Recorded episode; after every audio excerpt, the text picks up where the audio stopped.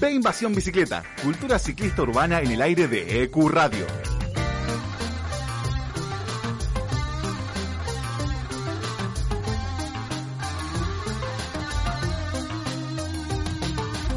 Ciclocultura, movilidad, urbanismo, vida sustentable, tiempo libre y todo lo que le interesa a quienes se mueven en bici por la ciudad.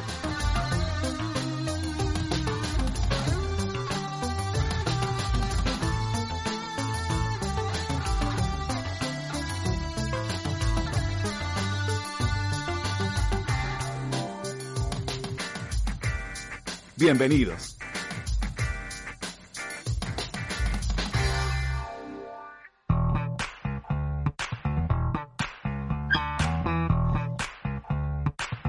Buenos días, buen sábado, bienvenidos a un nuevo episodio de B Invasión Bicicleta, el programa de cultura ciclista urbana de EQ Radio. Mi nombre es Matías Abrone y hasta las 12 del mediodía vamos a estar acompañándolos para comenzar el sábado, para comenzar el fin de semana con todo. Hoy desde casa, no por ningún protocolo, no por ningún tema sanitario, simplemente cuestión técnica. Eh, así que estamos haciendo el programa desde casa, pero con la, la energía y la, y, y la dedicación que lo hacemos siempre. Hoy me acompañan aquí en, en, la, en la virtualidad de, de casa la señora Chela Duarte. Hola, Chela. ¿Cómo, señora? Hombre, ¿cómo me va a decir señora a esta hora de la mañana un sábado? Bueno, vamos Buenos a... días. Buenos días, Mati, ¿cómo estás? Veo que, que te está costando un poquito el día lluvioso, estar desde, desde nuestras casas es un poco... eh, un poco para seguir durmiendo, ¿no? Pero bueno, acá Sí. estamos.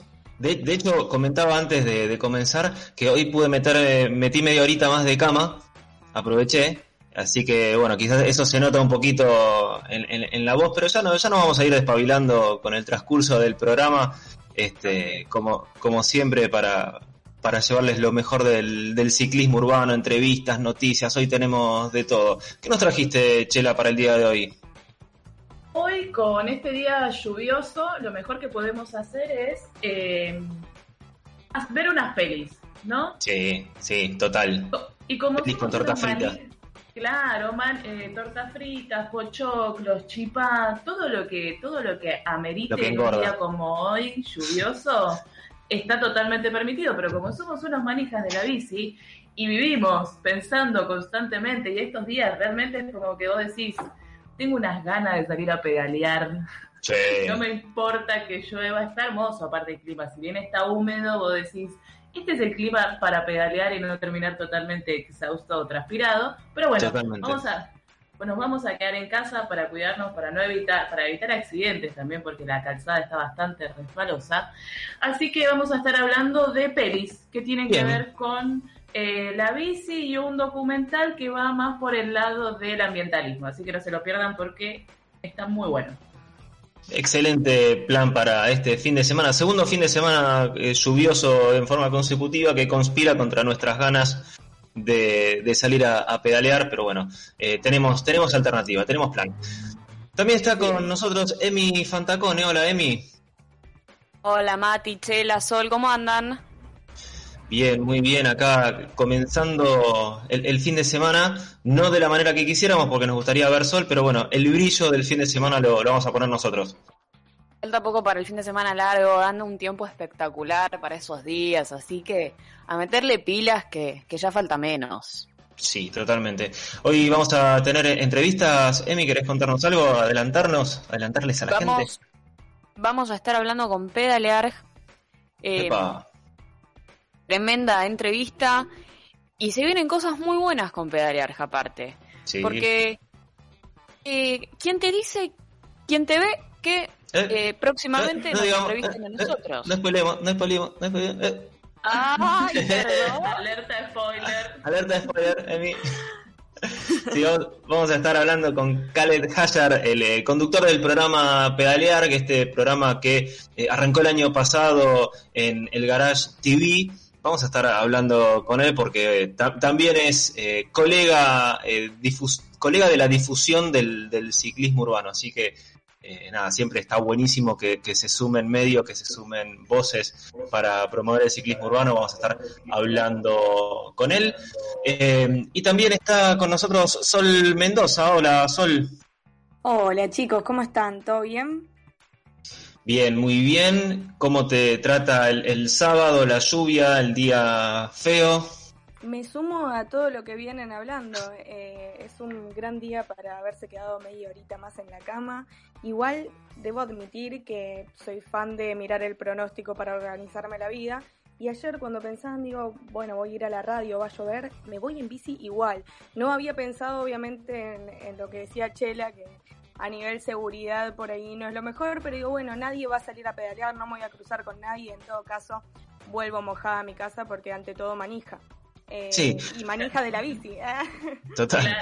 Este, sí, el tema de la lluvia es eh, más que nada andar con un poco más de precaución. los frenos no tienen la misma efectividad que cuando las ruedas están secas. Hay que tener cuidado con los charcos de agua, las manchas de aceite que con el agua se, dispersan y, te pueden ocasionar alguna caída. Pero después, como, como dice mi amigo danés, no estamos hechos de azúcar este, podemos andar tranquilamente y cuando llegamos nos, secamos un poquito. Hay que tener cuidado también eh, cuando, cuando terminamos de, andar, eh, tomarse unos minutos para secar la cadena y lubricarla para alargar la vida útil de, todas las piezas. Eh, Chela, ibas a decir algo. con full recomendaciones de todo. Amo, amo. Sí, obvio, obvio. Chela. Aparte hay algo que está bueno también es que si bien vamos a andar con cuidado, no está lloviendo que vos decís, no veo nada, porque me parece que es el problema, ¿no? Donde llueve torrencialmente que vos decís, ya está, no puedo ni abrir los ojos, el casco no me está ayudando, me está patinando la rueda, el guardabarros no me está ayudando de nada. O está, inundado, claro. me ha pasado, me ha pasado esa lluvia que, que no te deja ver increíble, o sea, eh, es como no, no podía pestañear, no puedes pestañear de la cantidad de agua que hay. Eh, pero bueno, eso somos. ciclistas urbanos todoterreno. A mí me pasó un día de tener que volverme de personas inundadas. Eh, claro, digamos, cuando el agua llega, no sé, hasta la altura del cordón, con la bici pasás sin problema, o sea, te, empapás hasta la médula, pero con la bici andás, no, no tenés problema. Igual a mí la lluvia me perjudica, aunque sea una lluvia tenue, porque me, me moja los anteojos. Entonces a mí cada tanto tengo que parar, limpiarlos y, seguir viaje. Eh, pero bueno, no, nada quita que si te agarra un poco de lluvia puedas salir a pedalear. Eh, Sol, ¿querés contarnos la otra entrevista que vamos a tener el día de hoy? Sí, claro, hoy vamos a tener una mega entrevista de la cual estoy muy entusiasmada, que es con los chicos de Champa Bikes, eh, que bueno, sin hacer spoiler alert, eh, ellos se dedican eh, a hacer bicicletas adaptadas para trekking, lo cual me fascina porque el año pasado hice ese viaje al sur de, de, hacer trekking por los distintos senderos y la verdad es que haya una perspectiva y una mirada sobre ese deporte, porque podríamos llamarlo deporte, que tenga una perspectiva inclusiva me parece genial, obviamente que está pensado para, para personas con discapacidad que no pueden eh, acceder por sus propios medios. Eh, la verdad es que no, no quiero adelantar mucho más, pero pueden ir siguiéndolo a las redes junto con nuestras redes, que también estamos en Instagram como Ve Invasión Bicicleta y, y bueno, y ellos están como champa y bajo bikes. Eh, pueden ir ya a chumearlos, así cuando empieza la entrevista saben más o menos de qué estamos hablando. Bien, hablando de redes, hoy por claras razones no estamos en vivo en Instagram. Emi, ¿querés eh, mencionar las redes para aquellos que quieran comunicarse con nosotros? Claro que sí, estamos en Twitter como Bici, arroba Bici. Nos pueden escuchar desde ecuradio.net, supongo que nos están escuchando desde ahí. Nuestro Instagram es Bicicleta. Nuestro Facebook también es B Invasión Bicicleta. Y acuérdense que pueden donarnos un cafecito para, para este día así lluvioso. Nos vendría bien un cafecito. Más a la tarde, si quieren una cerveza, también es súper bienvenida.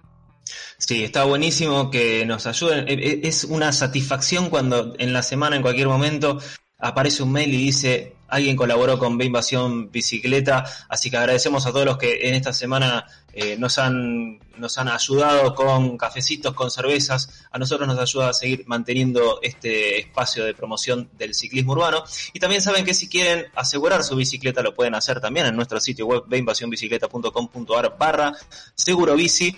Allí eh, pueden dejar sus datos y un asesor de Seguro Bici se va a poner en contacto con ustedes para ofrecerle la mejor cobertura y asegurar su bicicleta contra robo, contra destrucción total, asistencia técnica en la vía pública y seguro contra terceros, responsabilidad civil. Así que ya saben, tienen un 10% de descuento si lo hacen a través de Invasión Bicicleta. Aprovechen para asegurar y cuidar la bici que tanto, que tanto nos gusta. Eh, creo que no tenemos más nada que, agregar a la, a la, apertura, siendo las 10 y 11 de la mañana. Si querés, vamos a eh, ir mandando el tema. Así, eh, nada, comenzamos con, con, el programa del día de hoy. Hoy eh, elegí como primer tema, no sé qué le parece a ustedes, chicas, algo polémico. Vamos mandando el tema, a ver si, si se escucha. ¿Lo ubican? Sí, te voy a decir que sí a Miranda, siempre. ¿Qué, qué, qué le? Ah, sí. Miranda, que para mí es una excelente banda, es una gran banda que son líderes totales en el estilo de música que hacen. Así que vamos a arrancar el tema el sábado bien arriba escuchando por Amar al Amor de Miranda.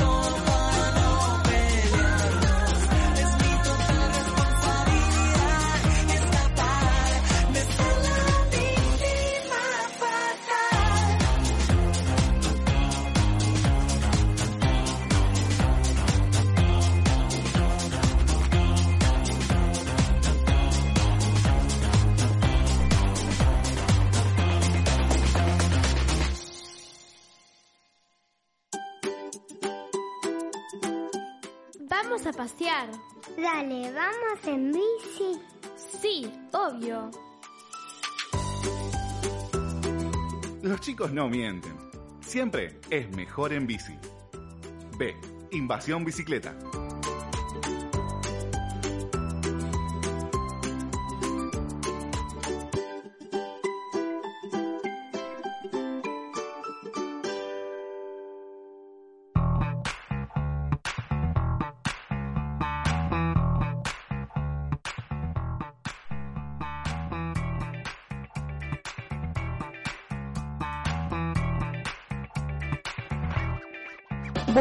Gran temón de Miranda. Eh, me encantó arrancar así la mañana, no sé ustedes, chiques.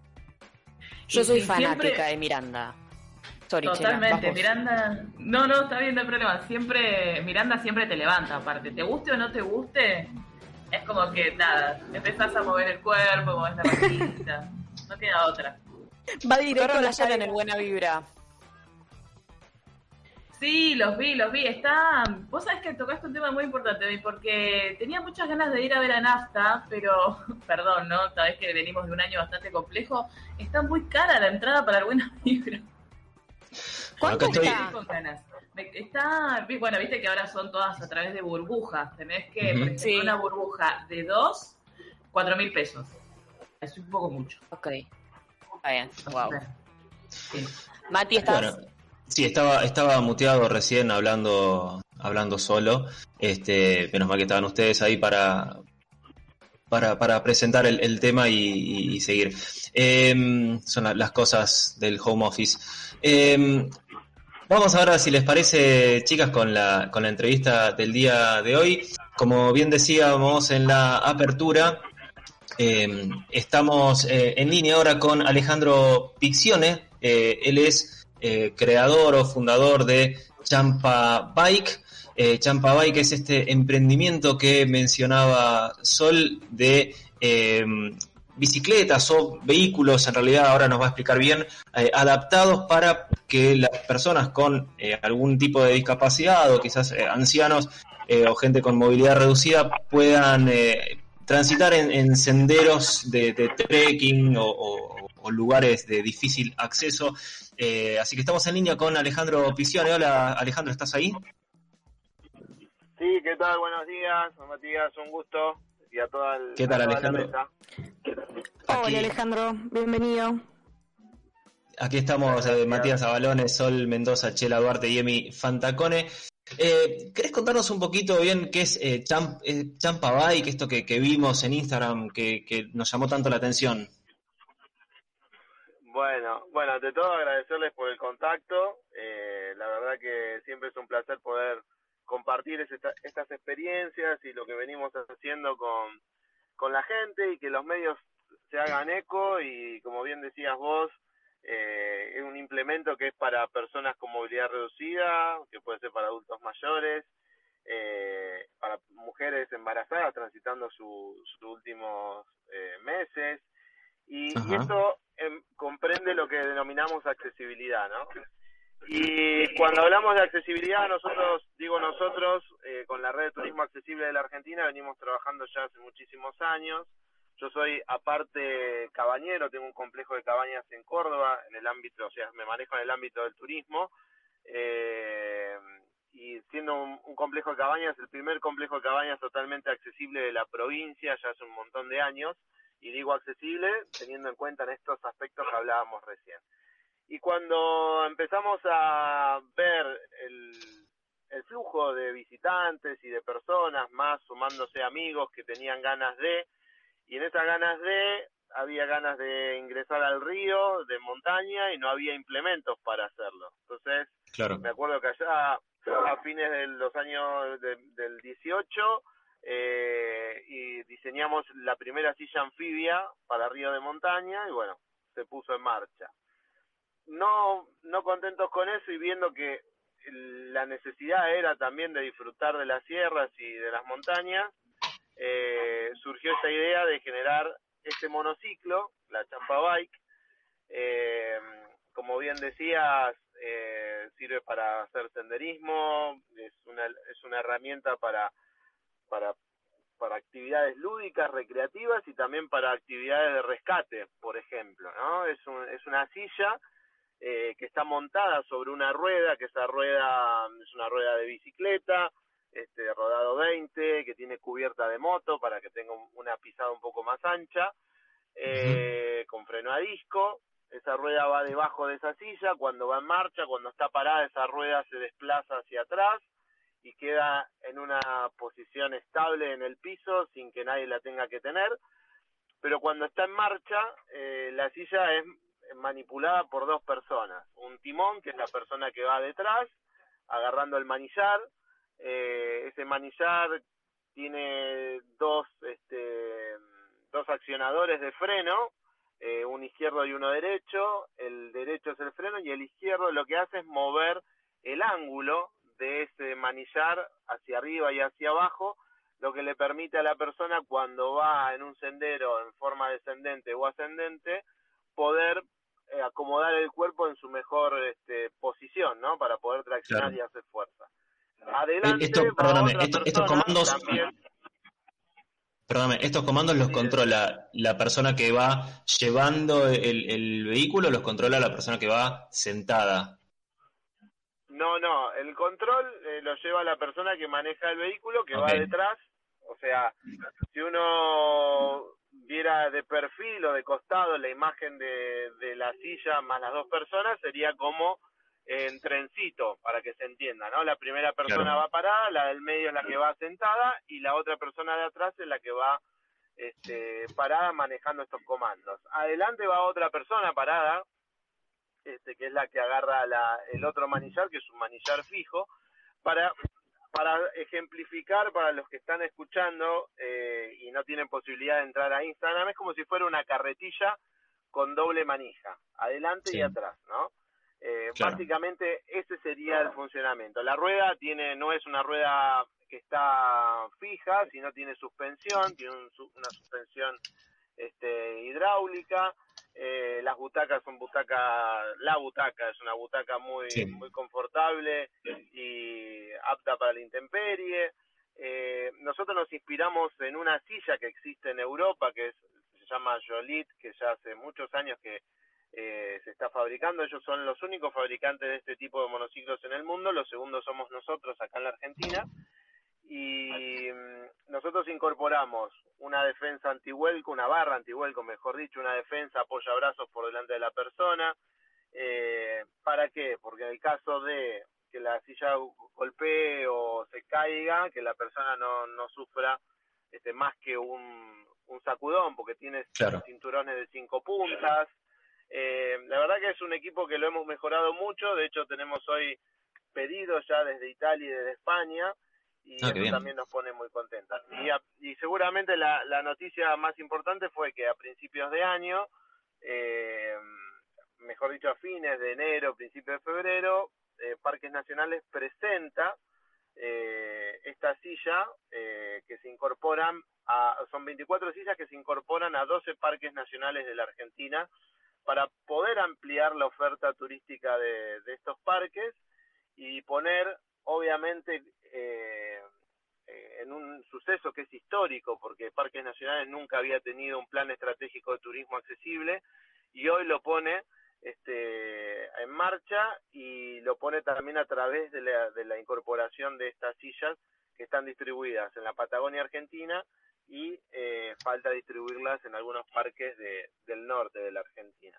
Así que bueno, eso es un poco eh, lo que ha sucedido en estos últimos meses con respecto a, al crecimiento de, este proyecto que nace también como, como una necesidad y como una este, necesidad de, de terceros como una necesidad propia también de poder disfrutar de la naturaleza, disfrutar del senderismo, de la montaña que a nosotros tanto nos gusta y, hacerlo con personas que a veces no tienen la posibilidad de hacerlo. Hay que tener en cuenta que eh, nosotros hemos hecho muchísimas actividades y las personas eh, se encuentran inmersos en un sendero o en un bosque sin haber imaginado en su vida poder hacerlo o quizás personas que han tenido alguna lesión por circunstancia, un accidente y que de repente se encuentran en una situación de discapacidad y volver a entrar a un bosque, volver a hacer un sendero, la verdad que ver esas caras, ver esa devolución es lo que nos motiva a nosotros para seguir trabajando y seguir ampliando esta propuesta de Champa Bike en todo el país y si Dios quiere en América y en el mundo. Justo, Alejandro, eh, te, iba a preguntar eso, ¿cómo, cómo es la, la reacción de, de quienes lo utilizan. Me imagino que, como decías vos, hay personas eh, para las cuales es una emoción, una sensación completamente nueva porque, eh, como venís contando, es un dispositivo que en el país todavía no se había desarrollado, por lo que eh, son pioneros en, en generar esas emociones. Me gustaría saber eso, cómo, ¿Cómo, ¿Cuál es la reacción de quienes la utilizan? Me imagino que éxtasis total. Mirá, eh, nosotros rebautizamos el turismo accesible y el turismo alternativo adaptado como turismo de emociones. Y siempre decimos que tanto los prestadores, guía, en mi caso yo soy guía también, eh, eh, hay que estar preparado, la persona que va también estar preparada a poder vibrar eh, en, una, en una frecuencia muy alta de emoción porque es todo el tiempo. Eh, y no pasa solamente por hacer cumbre en un cerro como lo hemos hecho, sino la experiencia y compartir eh, la incertidumbre, compartir el miedo y que todo eso después se transforma en, una alegría y en una explosión de emoción increíble que también afianza los lazos. Yo con la mayoría, de, de, diría con todos, de, las personas que, que hemos este, podido realizar este tipo de actividades, genera un vínculo increíble.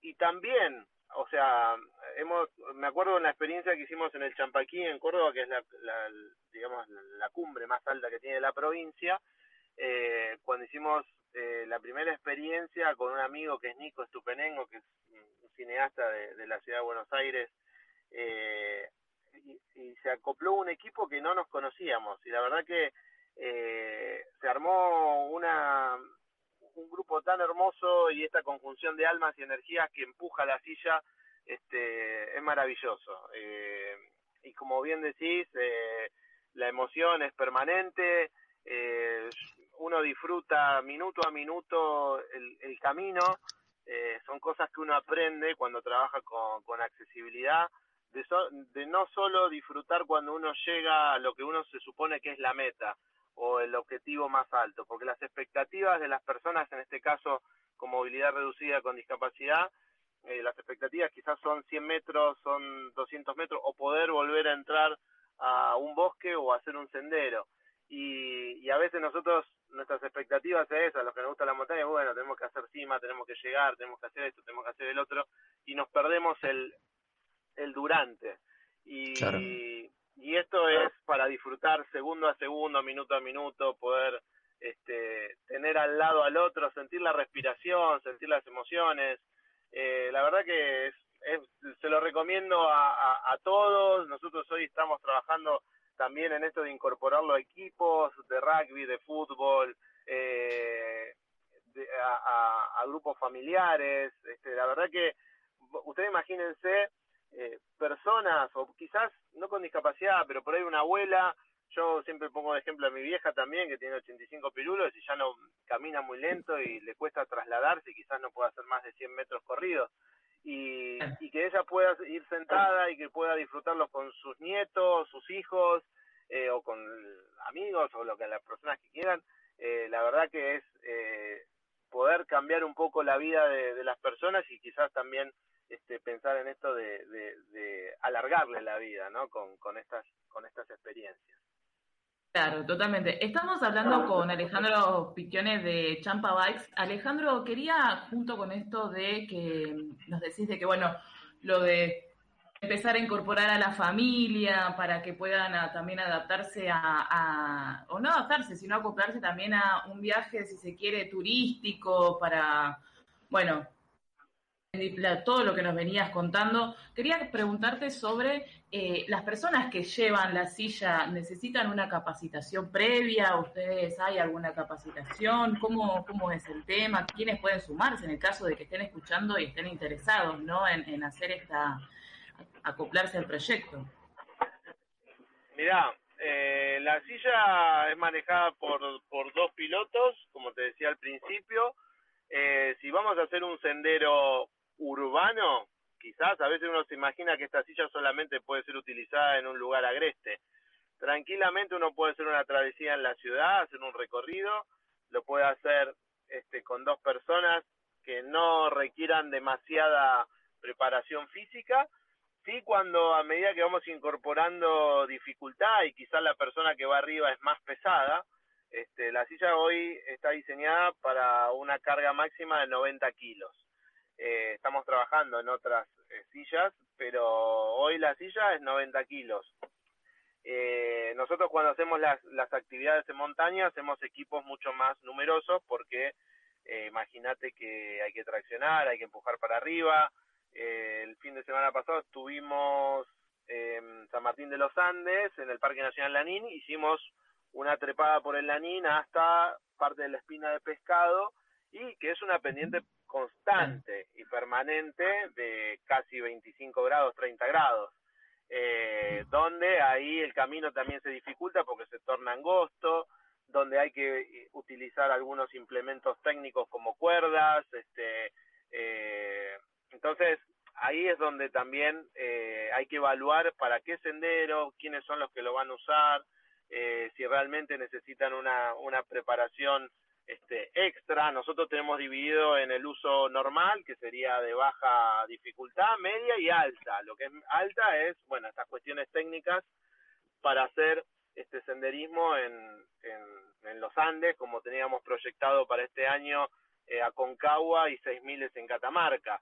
Eh, que eso sí es muy extremo, porque es extremo en todo sentido, o sea, desde, desde el punto de vista eh, para de, de, la cuestión climática. De la presión del aire, sí, claro, sí, sí, también, bueno, eh, falta de oxígeno. Eh, entonces, eh, varía mucho, pero sí, la idea es que las personas que usen la silla obviamente tengan una, un entrenamiento, un, una preparación previa, como para que no sucedan accidentes y nadie salga lastimado, ¿verdad? Uh -huh. Eh, recién mencionabas, Alejandro, que eh, formas parte de la red de turismo accesible de Argentina eh, y ya llevándote a un, nivel un poco más amplio, ¿cuáles son los principales desafíos a nivel de accesibilidad en el turismo, sobre todo en los ambientes en los que vos te desempeñas, que tiene que ver con entornos naturales, lugares de quizás no de difícil acceso o que quizás no están todavía preparados? ¿Cuáles, cuáles son los, digamos, los puntos a trabajar? Eh, primero, creo que el principal punto es derribar las barreras culturales, eh, empezar a tener una mirada mucho más amplia con respecto a la accesibilidad y no concentrarse solamente en discapacidad, eh, claro. porque nos concentramos en discapacidad y se lo toma como una minoría, ¿no? Entonces, a veces las gestiones públicas, los estados, tienen estas áreas o direcciones de discapacidad que dependen de salud, que dependen y que están ahí en un rincón y lo único que hacen es gestionar el certificado de discapacidad, conseguir una silla a una persona o algún elemento ortopédico. Y la accesibilidad es mucho más. La accesibilidad es transversal, la accesibilidad es cuando uno viaja y el, carri el la valija nos cuesta subir al hotel porque tiene escaleras.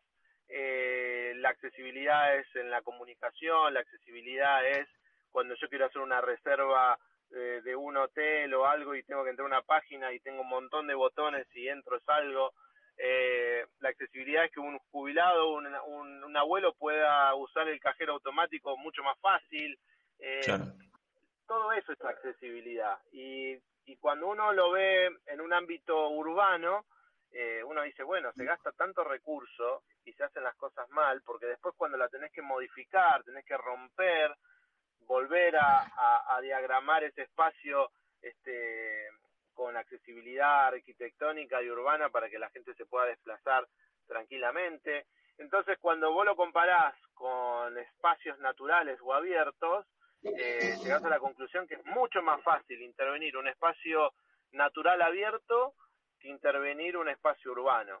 Y lo podés sí, hacer a través de estos implementos eh, y como otras cosas que se pueden hacer, y siempre teniendo en cuenta esto de, de, de, la cuestión cultural y de que la mirada debe ser hacia el lado y hacia el otro. Nosotros, eh, inmersos en, en, grandes ciudades, eh, siempre miramos nuestro ombligo, eh, me importa poco lo que tengo al lado, si no me pasa a mí en primera persona, uno no toma conciencia, eh, y eso es el gran error, ¿no? A veces uno dice, ¿y por qué me pasan a mí estas cosas? O porque tengo un accidente y digo, me pasó, ¿y por qué no te puede pasar a vos, no? De una enfermedad, este, de una lesión. La, ma la mayoría de, de, mis amigos que, que, que, que, tienen algún tipo de discapacidad es una, una discapacidad adquirida por un accidente de moto, de auto. Eh, sí, o, o, está... o, muchas veces, perdóname, ni, ni, siquiera una discapacidad, o sea, te rompiste una pierna y, y ya eso te limita, te limita la movilidad, eh, sin, sin llegar al punto de discapacidad.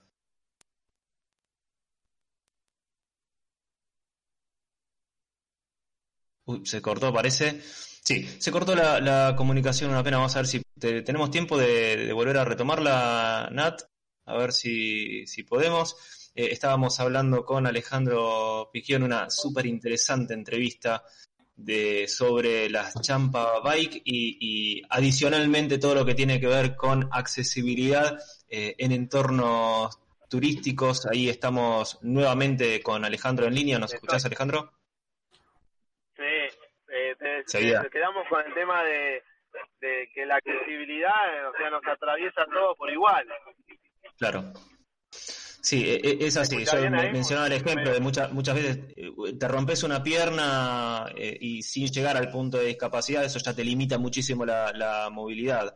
Este, o sea que quizás en, ejemplos, hasta incluso sin, llegar a ese punto, tenés e, ejemplos de dónde todo tiene que estar pensado en, una mirada más inclusiva. Bueno, parece que. Mucha gente que tiene casa de dos plantas. Hola. Hola, hola, sí, te escuchamos. Sí, sí, te ah, escuchamos, te escuchamos. Decía, casas, casas de dos plantas y de repente vos tuviste una operación o te fracturaste algo y instalan toda la casa abajo porque no puedes subir al cuarto, por ejemplo. Bueno, eso es accesibilidad. Eh, los baños, este, bueno, hay, hay un montón de cosas que, bueno, a ver, uno ya acostumbró su ojo y uno acostumbró también sus actividades cotidianas y lo que hace, y siempre estoy con este con esta visión, ¿no? Todo lo que yo hago trato de este, incorporarle accesibilidad y verlo desde ese lado. Y esto es una responsabilidad que tenemos todos como sociedad. Ustedes desde el punto de vista de la, de, la comunicación, este, la educación, eh, la gestión pública en todos sus aspectos, la, la el otro día eh, me justo le hablaba con un amigo en, en Neuquén eh, que está en silla de ruedas y, yo le hago una pregunta a usted, por ejemplo, ¿cómo hace una persona en silla de ruedas para pesarse en, la farmacia? ¿No? Claro. O una persona de talla baja que quiere ir al supermercado y tiene que bajar las cosas que están arriba, o un chico. Sí. Sí, hay, miles, miles de ejemplos que, hay que contemplar. Em, Alejandro, ¿dónde encontramos, dónde podemos ver más info o, fotos o, eh, características de, la, de las Champa Bike?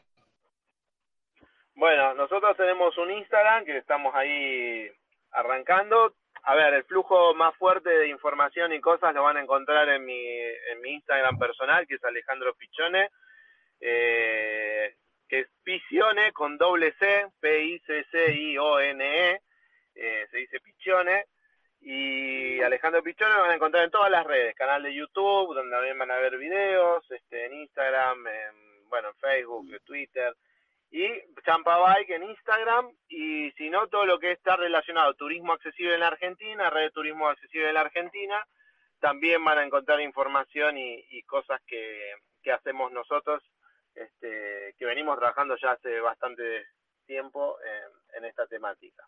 Así que ahí van a poder encontrar toda la información y obviamente a disposición de lo que, lo que necesiten, las consultas que me quieran hacer, no hay ningún problema. Muy bien, muchísimas gracias Alejandro por tu tiempo, por contarnos todo esto, la verdad que es un proyecto maravilloso. Eh, hablamos con Alejandro Piccione de eh, Champa Bike. Nuevamente muchas gracias por este contacto con B Invasión Bicicleta.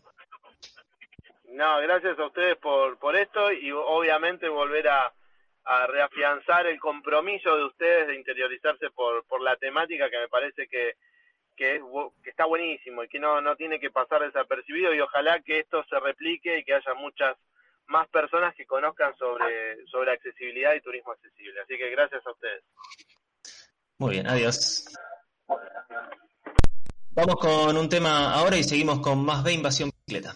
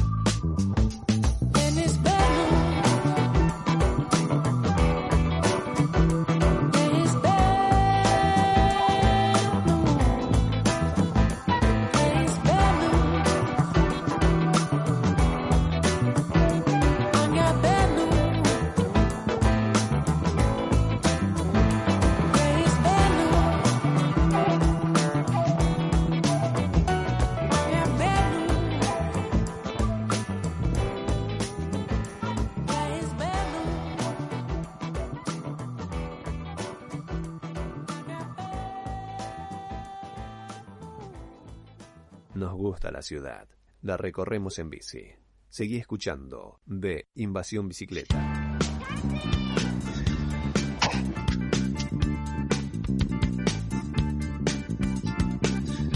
Escuchábamos a Aaron Fraser con el tema Bad News. Vamos a las noticias, Emi. Claro que sí. Promesas de gestión. Horacio Rodríguez... Perdonen. Es temprano para mí, voy de vuelta. Vamos, Promesas despierta, de despierta. gestión. Horacio Rodríguez Larreta presentó el martes 37 compromisos de gestión para el periodo que le resta de gestión, hasta el 2023, con eje en la educación, la seguridad, el espacio público y la transformación digital. Si bien esta presentación estuvo muy enfocada a los idas y vueltas y los conflictos que tiene con el gobierno nacional por cuestiones de presupuesto, cosa que no vamos a profundizar en este programa, algunos de estos compromisos están relacionados con el espacio público, medio ambiente y movilidad. Se puso como objetivo sumar más hectáreas verdes a las 110 que ya se generaron durante su mandato y el impulso de la bicicleta, con la meta de llegar a 300 kilómetros de ciclovías. Claro que este enunciado terminó siendo muy general, sin detallar ubicaciones, ni tampoco se refirió al mantenimiento o mejoras de las bicicletas ya existentes. Es un punto muy criticado por los usuarios de las ciclovías. También proponen la creación del centro de transbordo de Barracas de Belgrano y extender el Metrobús del Bajo hasta La Boca. Sí, acá eh, en, este- esta noticia puntualmente que habla de extender a 300 kilómetros de ciclovías, eh, vuelven a, caer en eh, muchas obras, no, no es ne- necesariamente buenas obras, eh, porque como decía bien la, la noticia de Emi recién, no detalla por dónde van a ser, si van a ser por, avenidas o, o van a ser por calles internas, manteniendo digamos el, el paradigma anterior a, a- a cuando hicieron la de Corrientes y Córdoba.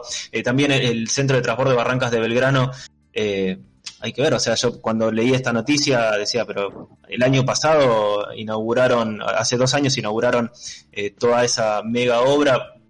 ¿Qué, qué, necesari- qué tienen que hacer de nuevo en el centro de, de transbordo de Barrancas de Belgrano?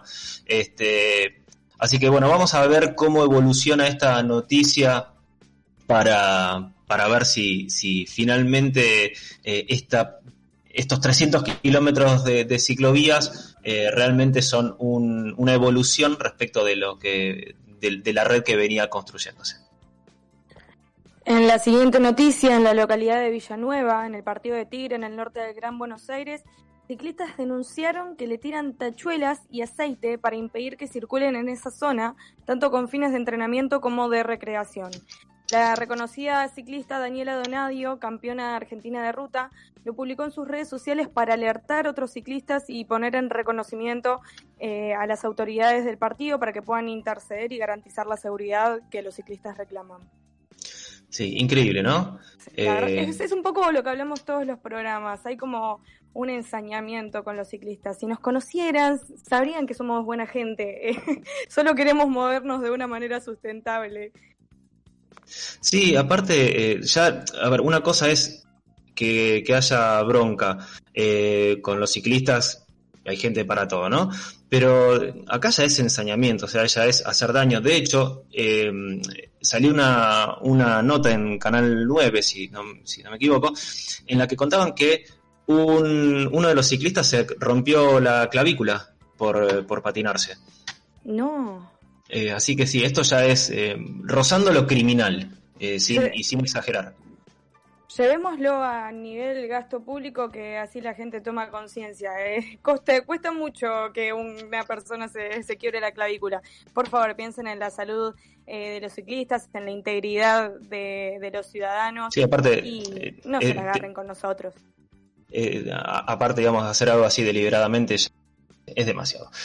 Eh, vamos a la tercera noticia de hoy que tiene que ver con la, el compromiso que se viene en abril de 30 días en bici. Eh, pero no voy a ser yo el que les va a contar sobre esto, sino que tenemos en línea a Pablo Lebedinsky, que Pablo es eh, quien promueve esta movida en la ciudad de Buenos Aires. Eh, buenos días, Pablo. ¿Qué tal, Matías? Buen día, ¿cómo están? Un gusto saludarlos. Igualmente, muchas gracias por esta comunicación. Contanos un poquito en qué consiste 30 días en bici. Bueno, esta campaña lo que viene a hacer eh, básicamente es una es una la, la promoción del uso de la bicicleta, fomentar su uso este, en las ciudades. Este, es una campaña que viene originalmente de Estados Unidos, eh, después se, pro- se propagó rápidamente en España y a través de España eh, se hizo conocida en todos los países de habla hispana. Y bueno, se sumó Buenos Aires hace algunos años para, para promover esta, esta campaña, que básicamente consiste, como dije, en fomentar el uso de la bicicleta. Y para eso lo que se hace es eh, todos los años, en el mes de abril, eh, como la campaña se llama 30 días en bici, lo que se le pide a la gente es que durante el mes de abril usen los 30 días la bicicleta, los 30 días del mes usen la bicicleta. En la campaña no hay límites, digamos, en cuanto al uso de la bicicleta, en cuanto a distancias, ni tiempo, ni lugar. Eh, lo que Claro, no, es una competencia. Bicicleta, ¿no? No es una, una no, no, no competencia, es simplemente mo- mostrar que uno la usa. Exactamente, ese es un poco el compromiso. Entonces, básicamente lo que se le pide a la gente es eh, no solo usar la bicicleta, sino también compartir su, su experiencia a través de las redes sociales, eh, usando los hashtags arroba, numeral 30 días en bici y numeral 30 dev, este, para que, digamos, a nivel global se pueda conocer un poquito lo que hace la gente en, en la bicicleta, ya sea para ir a trabajar, para ir a estudiar, a visitar amigos o simplemente este, a pasear, ¿no? Este, no hay límites de tiempo ni de distancia, así que básicamente consiste en eso la, la campaña y bueno, sumamos a Buenos Aires hace algunos años para, para poder seguir fomentando el uso de la bicicleta. Este, Además de sumarse, digamos, eh, espontáneamente, hay un compromiso que uno puede firmar de manera simbólica para a- antes de, de iniciar el mes de abril y, y comprometerse a andar. ¿Cómo, cómo es eso? Sí, exactamente, a través de la página de, de internet de la campaña que es eh, eh, www.30diasenbici.com entran a la, a la sección El Compromiso y ahí mismo ustedes pueden dejar su nombre y apellido, de qué ciudad eh, se están eh, eh, comprometiendo este, y se les hace un certificado simbólico eh, para que ustedes puedan guardar y tener ahí difundir en las redes sobre su, su reciente compromiso con el uso de la bicicleta y con la campaña 30 días en bici. Este, es simbólico, es nada más, no, no, nadie Sí. está obligado a hacerlo, pero aquel que quiera hacerlo es, deja por lo menos un, un, precedente ahí de haberse sumado a la, a la campaña, este, que es importante para que se pueda difundir este, a nivel global. Este, y, el, y este año hay una consigna, hay una consigna particular eh, que también tiene su hashtag, que es numeral el doble de bicis. Eh, y, y- y bueno, justamente lo que se le pide a quienes usamos la bicicleta eh, de todos los días es intentar sumar al menos un ciclista más durante este mes de abril y de esa manera te- intentar duplicar el número de ciclistas que hoy tenemos en las calles. Entonces, este, el, desafío, propuesta. el desafío es que cada uno de nosotros sume al menos una persona más y eso nos daría pie a, a duplicar la cantidad de bicicletas en la calle. Así que, Excelente bueno, propuesta, Pablo. Sol, querías- tenías una pregunta. para- Sí, hola Pablo, ¿cómo estás? ¿Todo bien? ¿Qué tal? Eh, quería Bien, bien. consultarte, eh, más bien por lo que estuve leyendo en la página y demás, obviamente que esto, eh, lo de los 30 días en bici, no se limitan al mes de abril, sino que es una propuesta para que haya un acostumbramiento del uso de la bici y haya personas que la incorporen a su día a día, o sea, no es algo que que es mm, con la finalidad de solamente hacer los 30 días en abril, sino viene con el trasfondo de, de que es lo que nos sucede a todos, ¿no? Cuando te acostumbras a pedalear todos los días, es muy difícil después subirte a otro medio de transporte. Eh, ¿Es esa la motivación que tiene eh, 30 días en bici? Sí, claro, lo, eh, por supuesto. La idea es, eh, como bien dijiste vos, ¿no? O sea, una vez que te subís a la bicicleta y experimentás lo que, lo, todos lo- los beneficios que te brinda el uso de la bicicleta, eh, casi que no podés dejar de usarla. Y un poco es usar el mes de abril este, para promover eso, que la gente, al menos durante el mes de abril, intente o pruebe usar la bicicleta este, eh, durante los 30 días y, y- y, bueno, experimentar todo eso y bueno, obviamente usarla después este, con mayor asiduidad durante el resto del año, ¿no? La idea es eso, la idea es promover el uso de la bicicleta y no que quede solamente en andar los 30 días en bici, porque como dije, no esto Para no la es una foto. competencia, sino que es una, eso claro, es una promoción del uso de la bicicleta, eh, fomentar su uso y, y mostrar todas la- las bondades que tiene usar la bicicleta en la ciudad. Entonces, una vez que experimentás eso, después es como que vos lo incorporás y la idea es que justamente de eso, que incorpores usar la bicicleta todos los días, ¿no? El resto del año también. Así que es un poco eso lo que, lo que, lo que persigue la campaña y es un poco lo que estamos promoviendo. Así que este, por eso le invitamos a todos aquellos que usan la bicicleta solo para pasear, que también intenten para usarla para muchas otras cosas que, para lo cual la bicicleta tiene su versatilidad y su eficiencia dentro de la ciudad, ¿no? Sí, o aquellos que están ahí, que están, que se deciden, que no se deciden, bueno, quizás sea el empujoncito para que finalmente la adopten. Eh, bueno, nada, excelente campaña, excelente movida para fomentar el uso de la bici y felicitaciones Pablo porque eh, sabemos que hace años que la venís eh, remando esta campaña, la venís organizando este, y, y tiene un empuje bárbaro, así que eh, nada, desde acá también apoyamos y difundimos esta, esta movida de 30 días en bici porque la verdad que, que está, está muy buena aparte la, la idea, la, la, la propuesta, el compromiso y, y Y la como vos decías, es, es- es simplemente mostrar lo que hacemos para contagiar las ganas de andar en bici, no es una competencia, no es nada, así que eh, es, como, como- es, es como el espíritu de la bicicleta, libre de, de andar y, y usarla para lo que queramos. Claro. Eh, y aparte déjame agregar algo más, déjame Sí. agregar algo más que a- afortunadamente el, año- el año pasado logramos que la legislatura de la Ciudad de Buenos Aires declarara esta campaña de interés social para la ciudad, eh, que bueno, logré a través de contacto con algunos legisladores y legisladoras de que justamente se, se haga la declaración el año pasado. Así que bueno, nada, la campaña tiene ese, esa declaración eh, de la ciudad como de interés social, así que bueno, eso también fue un- como un empujoncito, un impulso a esta campaña que incipientemente va tratando de tomar vuelo en la ciudad, ¿no? Así que Un este, apoyo importante. Muy bien, Pablo, muchísimas gracias entonces por, por esta comunicación, por contarnos sobre 30 días. Y ahí vamos a estar todo el mes de abril, aunque esté saliendo a dar una vueltita para mostrar lo que hacemos y contagiar estas ganas de, de andar en bici. Correcto, gracias a ustedes por el espacio y bueno, sigan por este camino que ahí los acompañamos. Bueno, muchas gracias, Pablo.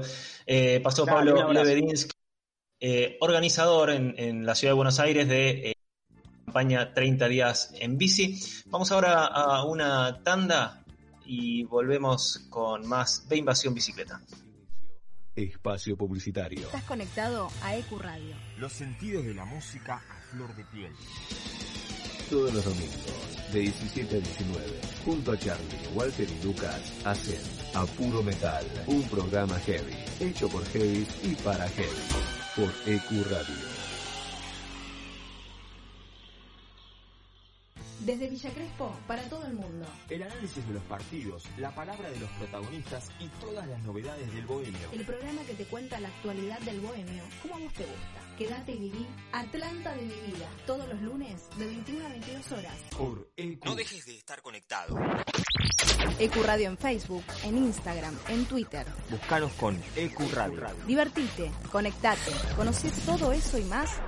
Por EQ Radio. Contacto 3972-5561. Aire arroba ecuradio.net. Facebook Ecuradio Face. Twitter Ecuradio.net. EQ Radio, tu emisor. Todos los sábados de 14 a 16 horas, Cruce Peligroso. Bandas, exclusivos, entrevistas. Cruce Peligroso. Por EQ. La música, el cine y el arte que nos transportan a otras dimensiones, paisajes y espacios. Con la conducción de Miki Martínez, El Niño Perpetuo, para el adulto en eterna espera, por EQ Radio. EQ. Dale aire a tus ideas. EQ. Dale aire a tus ideas. Hoy más que nunca, donar sangre es donar vida. Ahora podés encontrar postas fijas de donación fuera de los hospitales. Saca turno y pedí una constancia personalizada para circular en buenosaires.gov.ar barra donasangre o escribí al WhatsApp de la ciudad al 11 50 50 0147. Buenos Aires Ciudad. Volvimos renovados. En otro día, en otro horario. Inbox Night. Martes de 22 a 24 horas. En Hacemos lo que somos sabemos lo importante que es el arte en tu vida. Por eso decidimos compartir todo esto con vos. Cine, teatro, música, turismo, tecnología. Hacemos lo que nos gusta. Hacemos lo que somos. Somos fuera de lugar. Te traemos las noticias que no vas a encontrar en ningún lugar. Fuera de lugar. Te ubicas siempre con música, espectáculos, salud, deportes, humor y algo más. Cada miércoles de 22 a medianoche. Por EQ Radio. La radio es el único medio que no dejará de existir, pero sí de mutar. EcuRadio es online.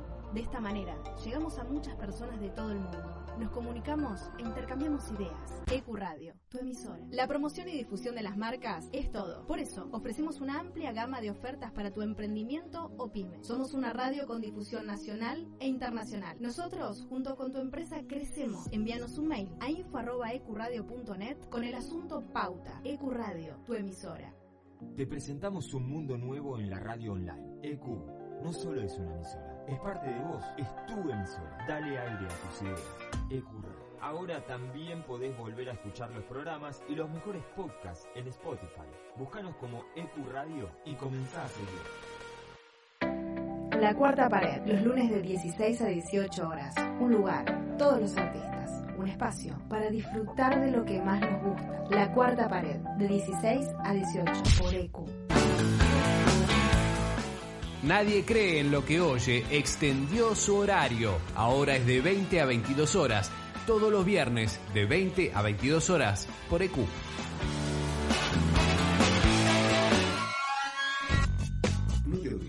Envíanos tu proyecto a info.ecuradio.net y forma parte de este mundo. Dale aire a tus ideas. EQ Radio. Bájate de los problemas. Subite a la bici. Ve Invasión Bicicleta. Donde los lunes son menos lunes.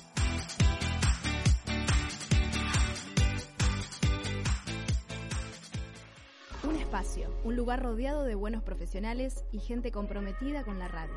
Te invitamos a formar parte de la familia de EcuRadio. Envíanos tu proyecto a info.ecuradio.net. EcuRadio, dale aire a tus ideas.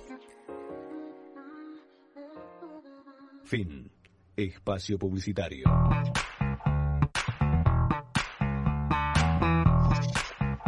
Muy bien, volvemos a B Invasión Bicicleta. Emi, ¿querés repasarnos, repasar las vías de contacto y redes con, del programa? Claro que sí. Nos pueden escuchar por ecuradio.net, Nuestra web es eh, y ahí nos pueden dejar un cafecito también, que nos viene muy bien durante, durante el día de hoy, después una cerveza, lo que ustedes quieran. Nuestro Instagram es beinvasionbicicleta, nuestro Facebook también, Invasión Bicicleta, y nuestro Twitter, en donde estamos a full contando el minuto a minuto de lo que vivimos en el programa, es arroba Bici.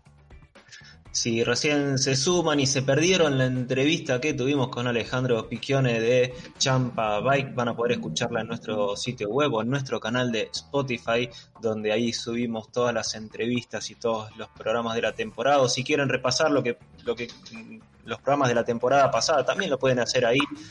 Eh, así que nada, también otra, otro lugar en donde pueden eh, seguir escuchando B Invasión Bicicleta.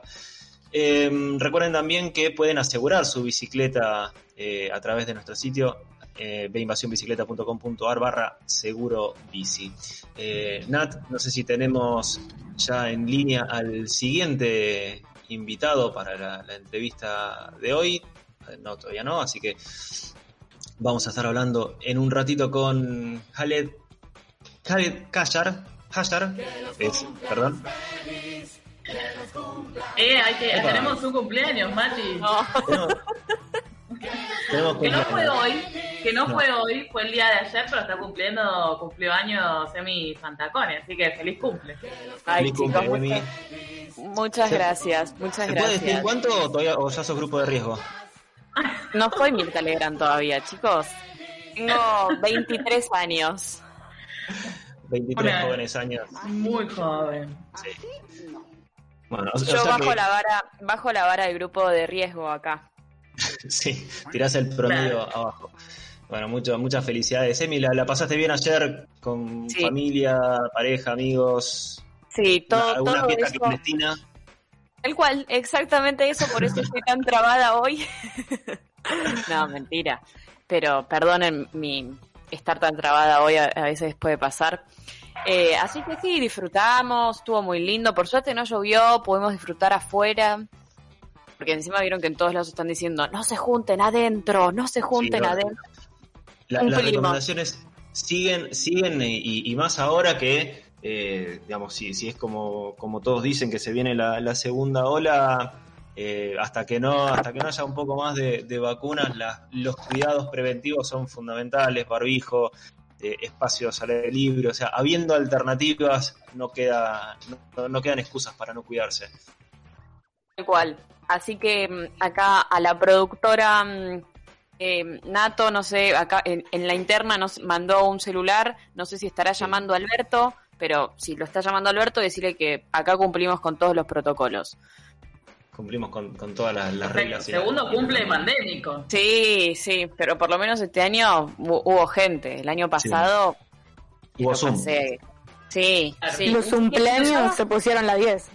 Sí. Usábamos House Party el año pasado a esta altura de pandemia. Claro, ¿te que acordás? Eh, que cada uno hacía la fiesta en su casa solo, eh, pero como conectado a los demás. Sí, Ah, por acuerdo, Zoom, claro. acuerdo. Qué, quemados, Oh, qué quedamos que, qué, qué quemados que terminamos después de, de todo eso, ¿no? ¿Cuántas aplicaciones habremos pasado durante el último año, no? Bueno, aprendimos a usar, aprendi- nos enteramos, muchos nos enteramos que era Zoom, ¿no? Sí, tal cual. Porque hasta antes de, hasta antes, antes de marzo del año pasado, eh, Zoom era simplemente lo que usabas en la cámara de foto para ver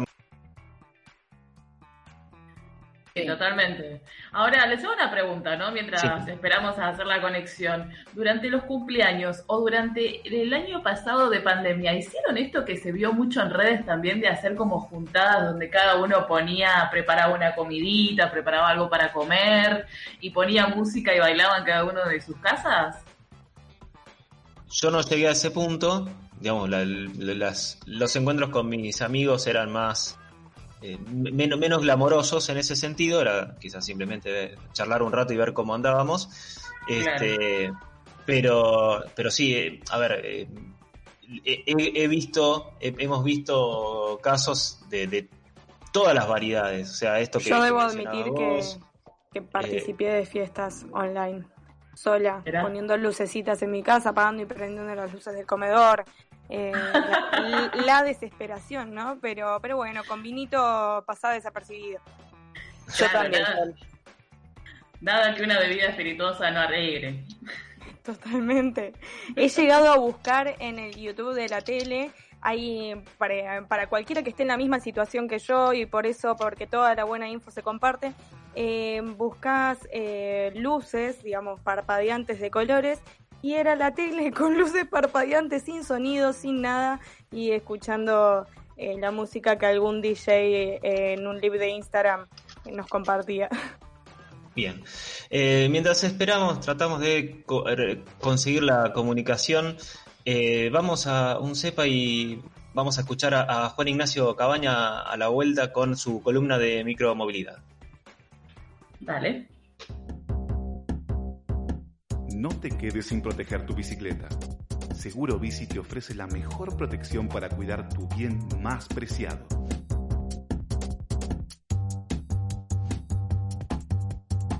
Cobertura por robo en la vía pública. Destrucción total. Responsabilidad civil.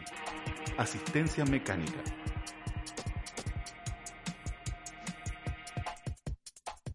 Ingresá a deinvasionbicicleta.com.ar barra seguro bici, completa tus datos y un asesor se pondrá en contacto para ofrecerte las alternativas de cobertura más convenientes para proteger tu bicicleta, bici eléctrica o monopatín.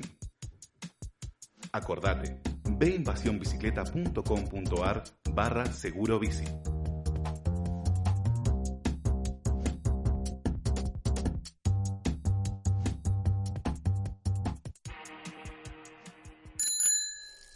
Siempre que veo a un adulto encima de una bicicleta, recupero la esperanza en el futuro de la raza humana. Herbert George Wells, escritor, ciclista.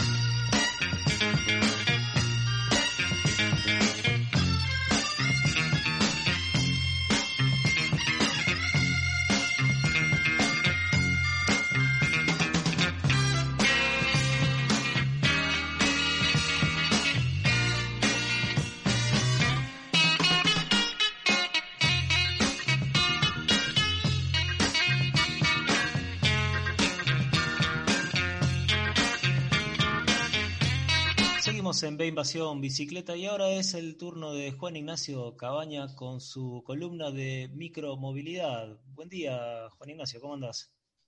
¿Qué haces, Mati? ¿Cómo estás? ¿Todo bien? Bien, muy bien. Acá esperando para, eh, eh, estábamos esperando este momento para eh, conocer las novedades del mundo de la movilidad eléctrica.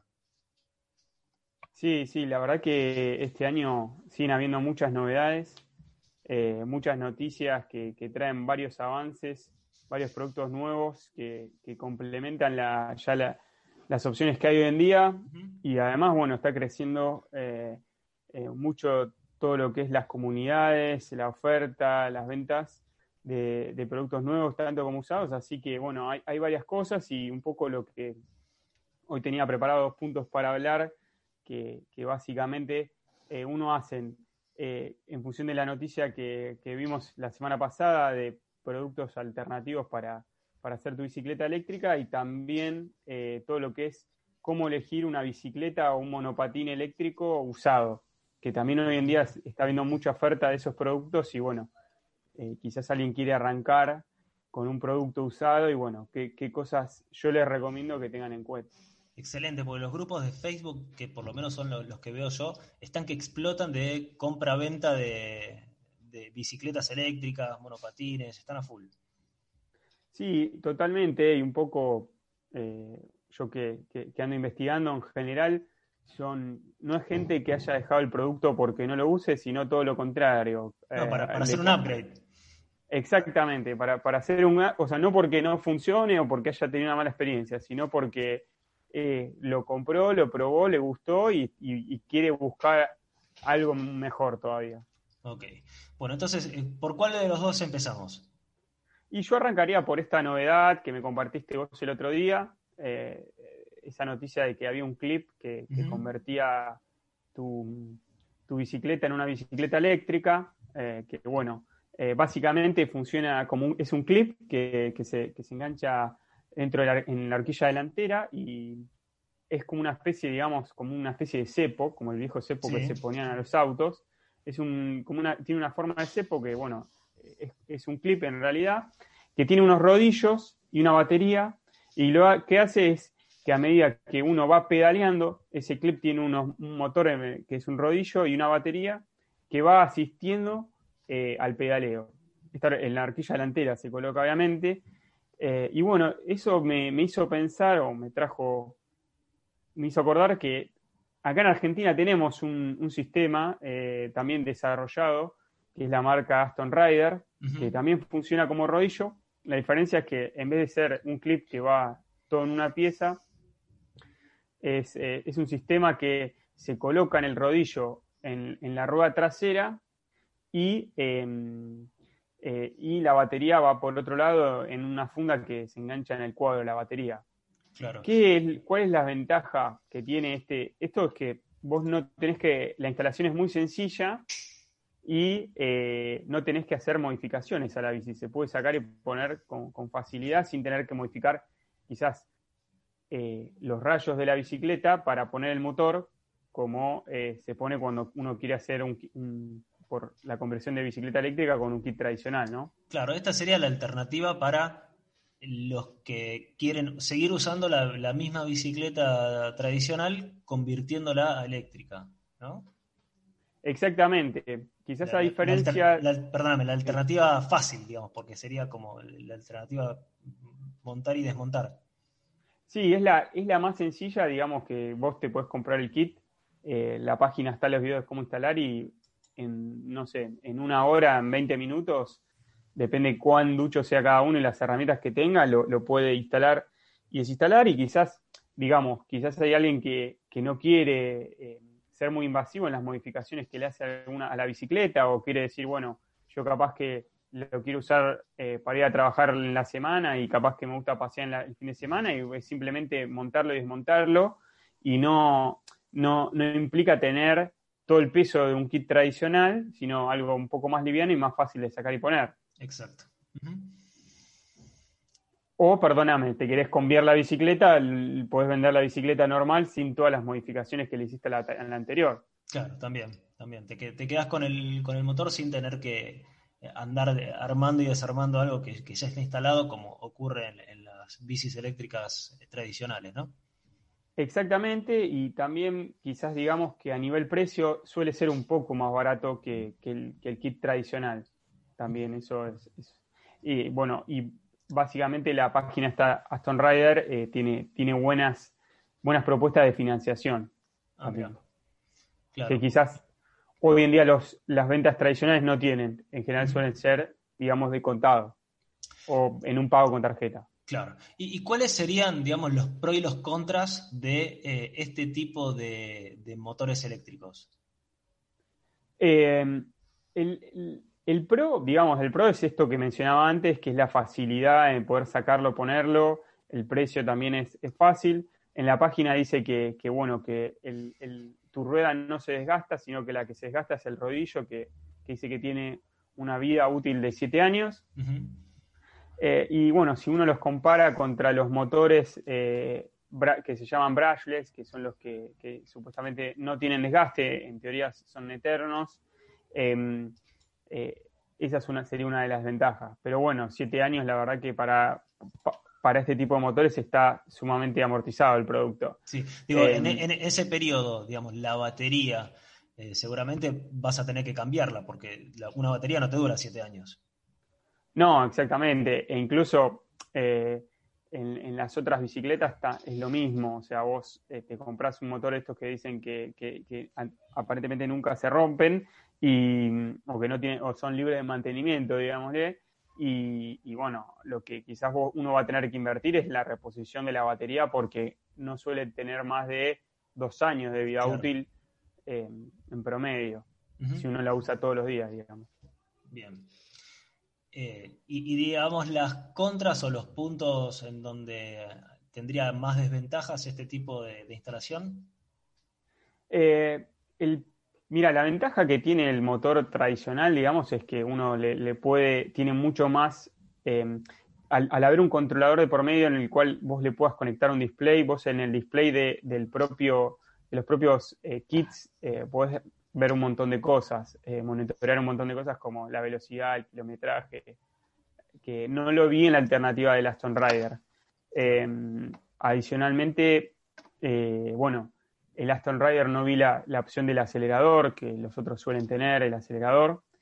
Eh, así que quizás si uno quiere tener algo, digamos, un poco más completo y complejo, iría más por la alternativa de instalar el motor en la rueda.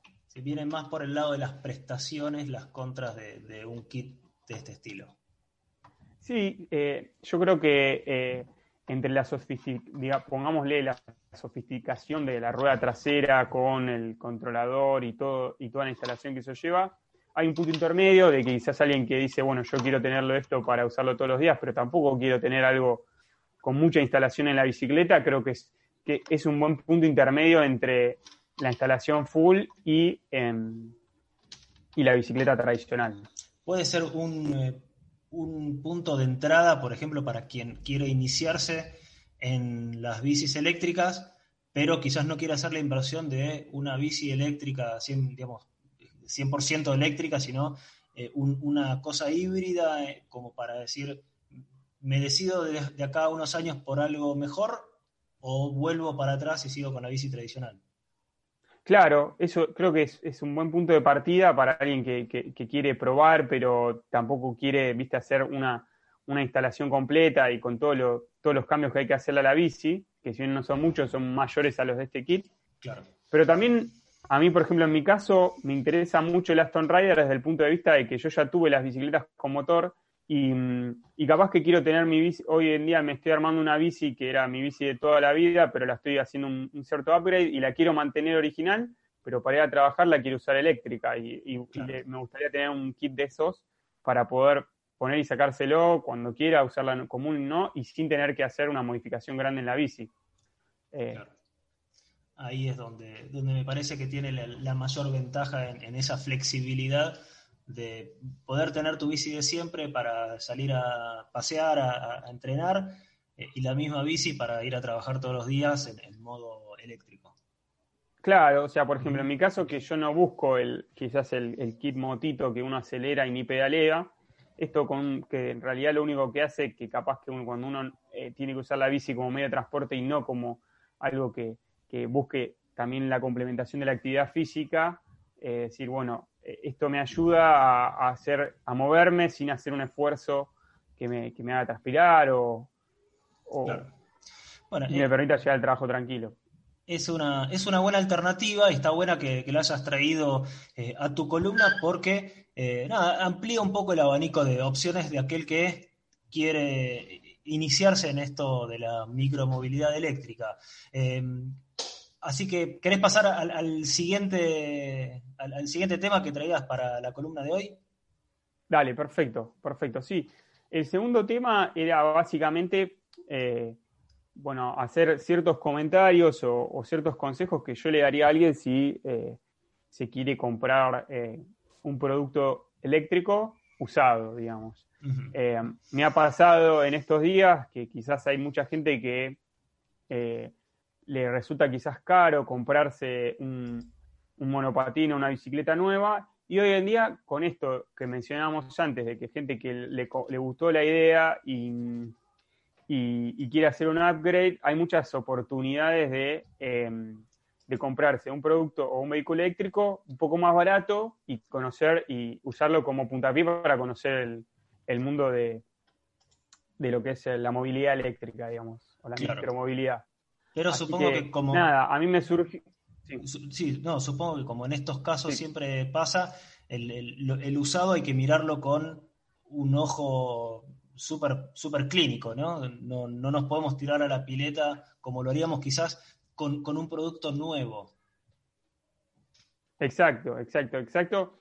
Y además eh, es como que uno no es un producto, es un producto que uno lo, lo, va a usar quizás todos los días y lo va a llevar y traer y que capaz que viste no quiere que le termine saliendo malo y que viste tengas problemas recurrentes que te dejen la mitad, entonces del, entonces hay que, hay que buscar, porque no deja de ser una inversión grande, en, en un producto que, que, que, le termine rindiendo, ¿no? Y, además, o también quizás decir, ¿para qué uso, para el uso que le quiero dar, quizás esta es una oportunidad que me cierra, digamos, ¿no?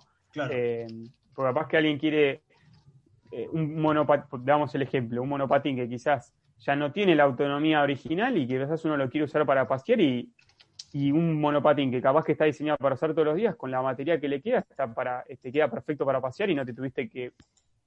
Y estás usando un monopatín mejor, más caro, pero bueno, obviamente con una batería menor y que te sirve para pasear si vos querés usarlo para pasear, digamos, también. Claro. Uh -huh. eh, pero bueno, o sea, arrancando un poco, yo siempre lo que recomiendo eh, dejar, eh, es la marca. O sea, que, que de, conocer bien la marca.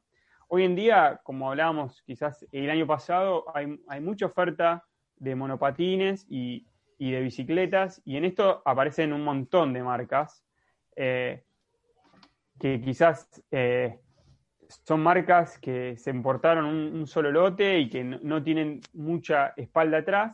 Entonces yo lo que yo creo es elegir la marca, o sea, saber que quizás es una marca que es reconocida a nivel internacional o es un, una marca local que importa sus productos, pero que uno sabe que, digamos, se compra esa bicicleta usada, pero sabe que tiene el local en donde si se le rompe la bicicleta o tiene algún problema, va a encontrar algún repuesto. Claro, acá tiene más relevancia el hecho de una marca confiable eh, al ser un producto usado.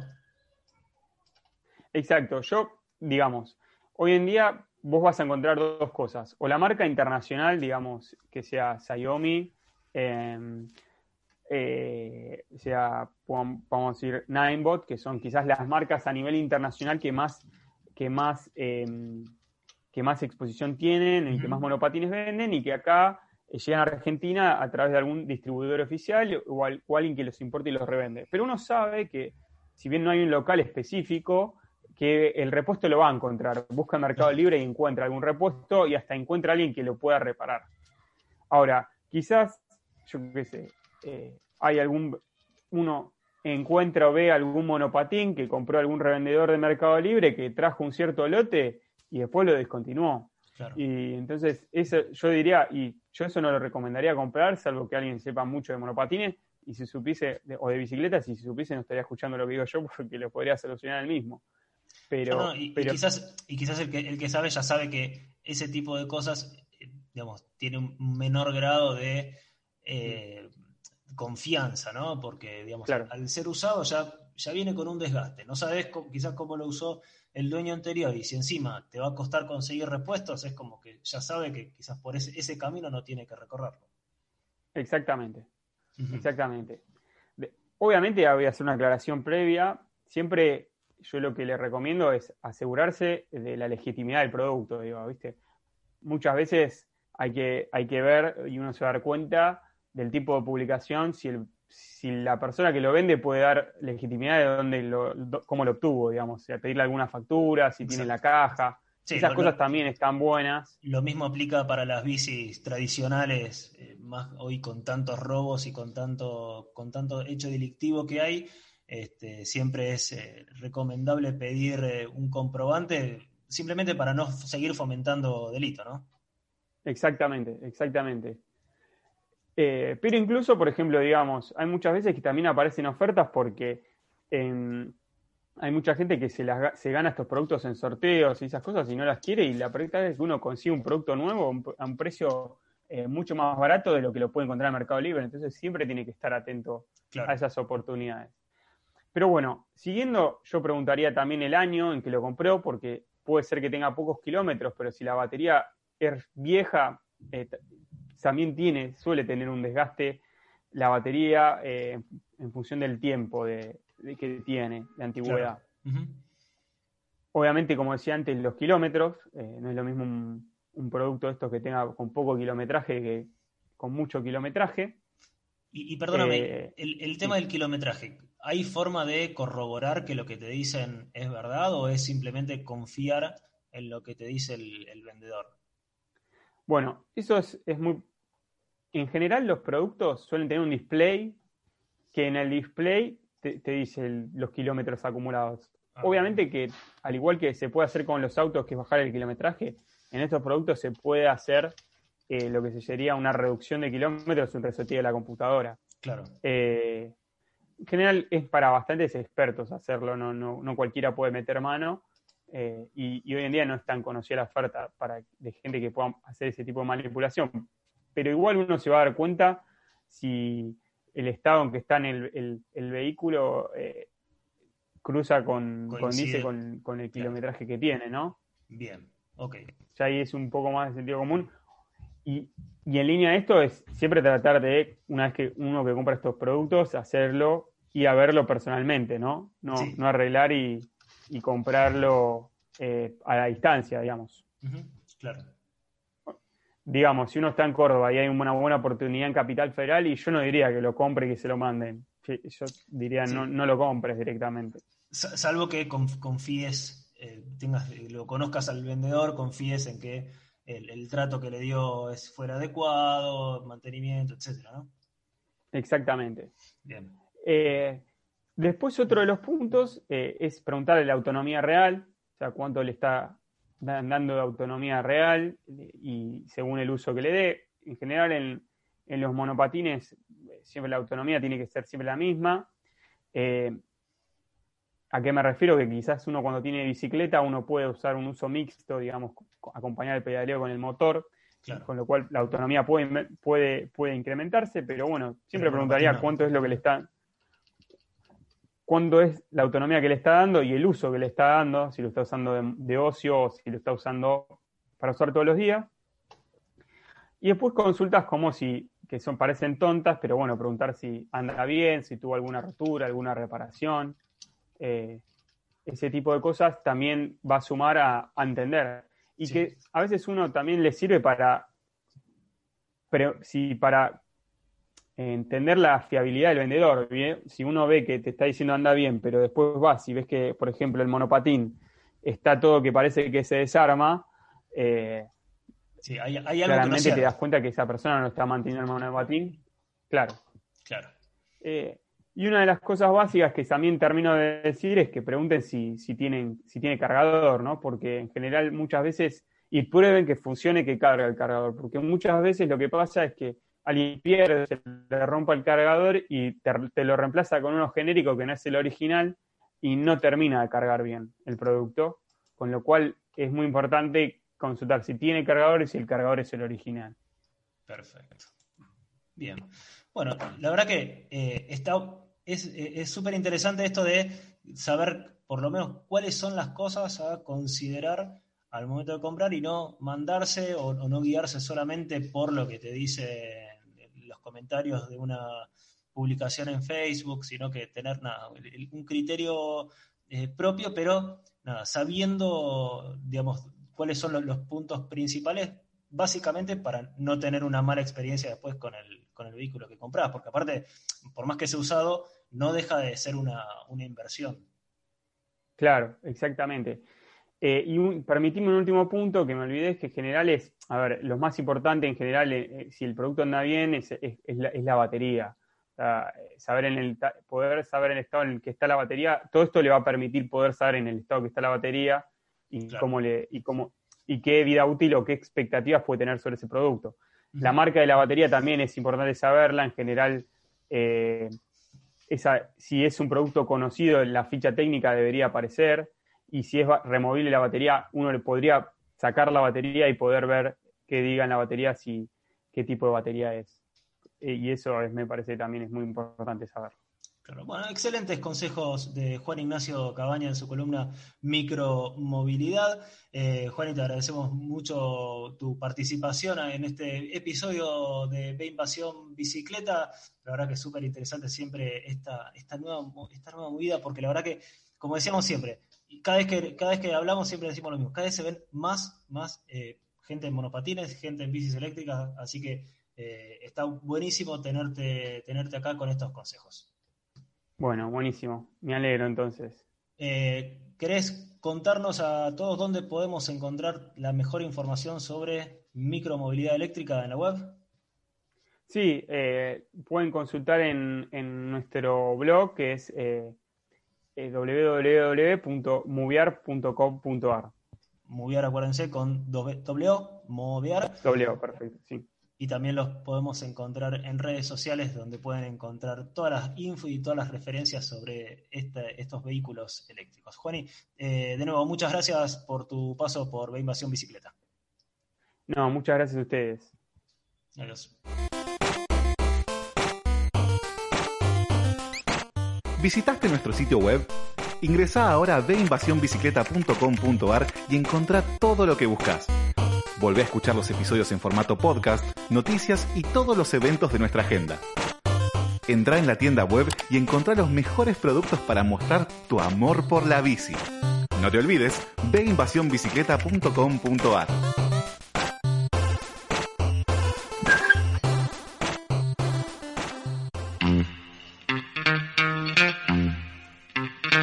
Muy bien, seguimos en Invasión Bicicleta y ahora estamos en comunicación con Khaled Hashar. Él es el conductor del programa Pedalear que se emite por el Garage TV. Hola, Khaled. ¿Cómo andan chicos? Toda la mesa, un gran placer estar con ustedes al aire y gracias por pronunciarme tan bien el nombre. Siempre me lo pronuncian mal, la verdad que excelente. Toda la semana, toda la semana practicando. bueno, aquí eh, Matías y en la mesa Chela, Sol y Emi. Eh, bueno, muchas gracias también por, por este tiempo que nos estás dedicando para, para con nosotros. Eh, ¿Cómo surgió la idea de un programa de televisión sobre bicis?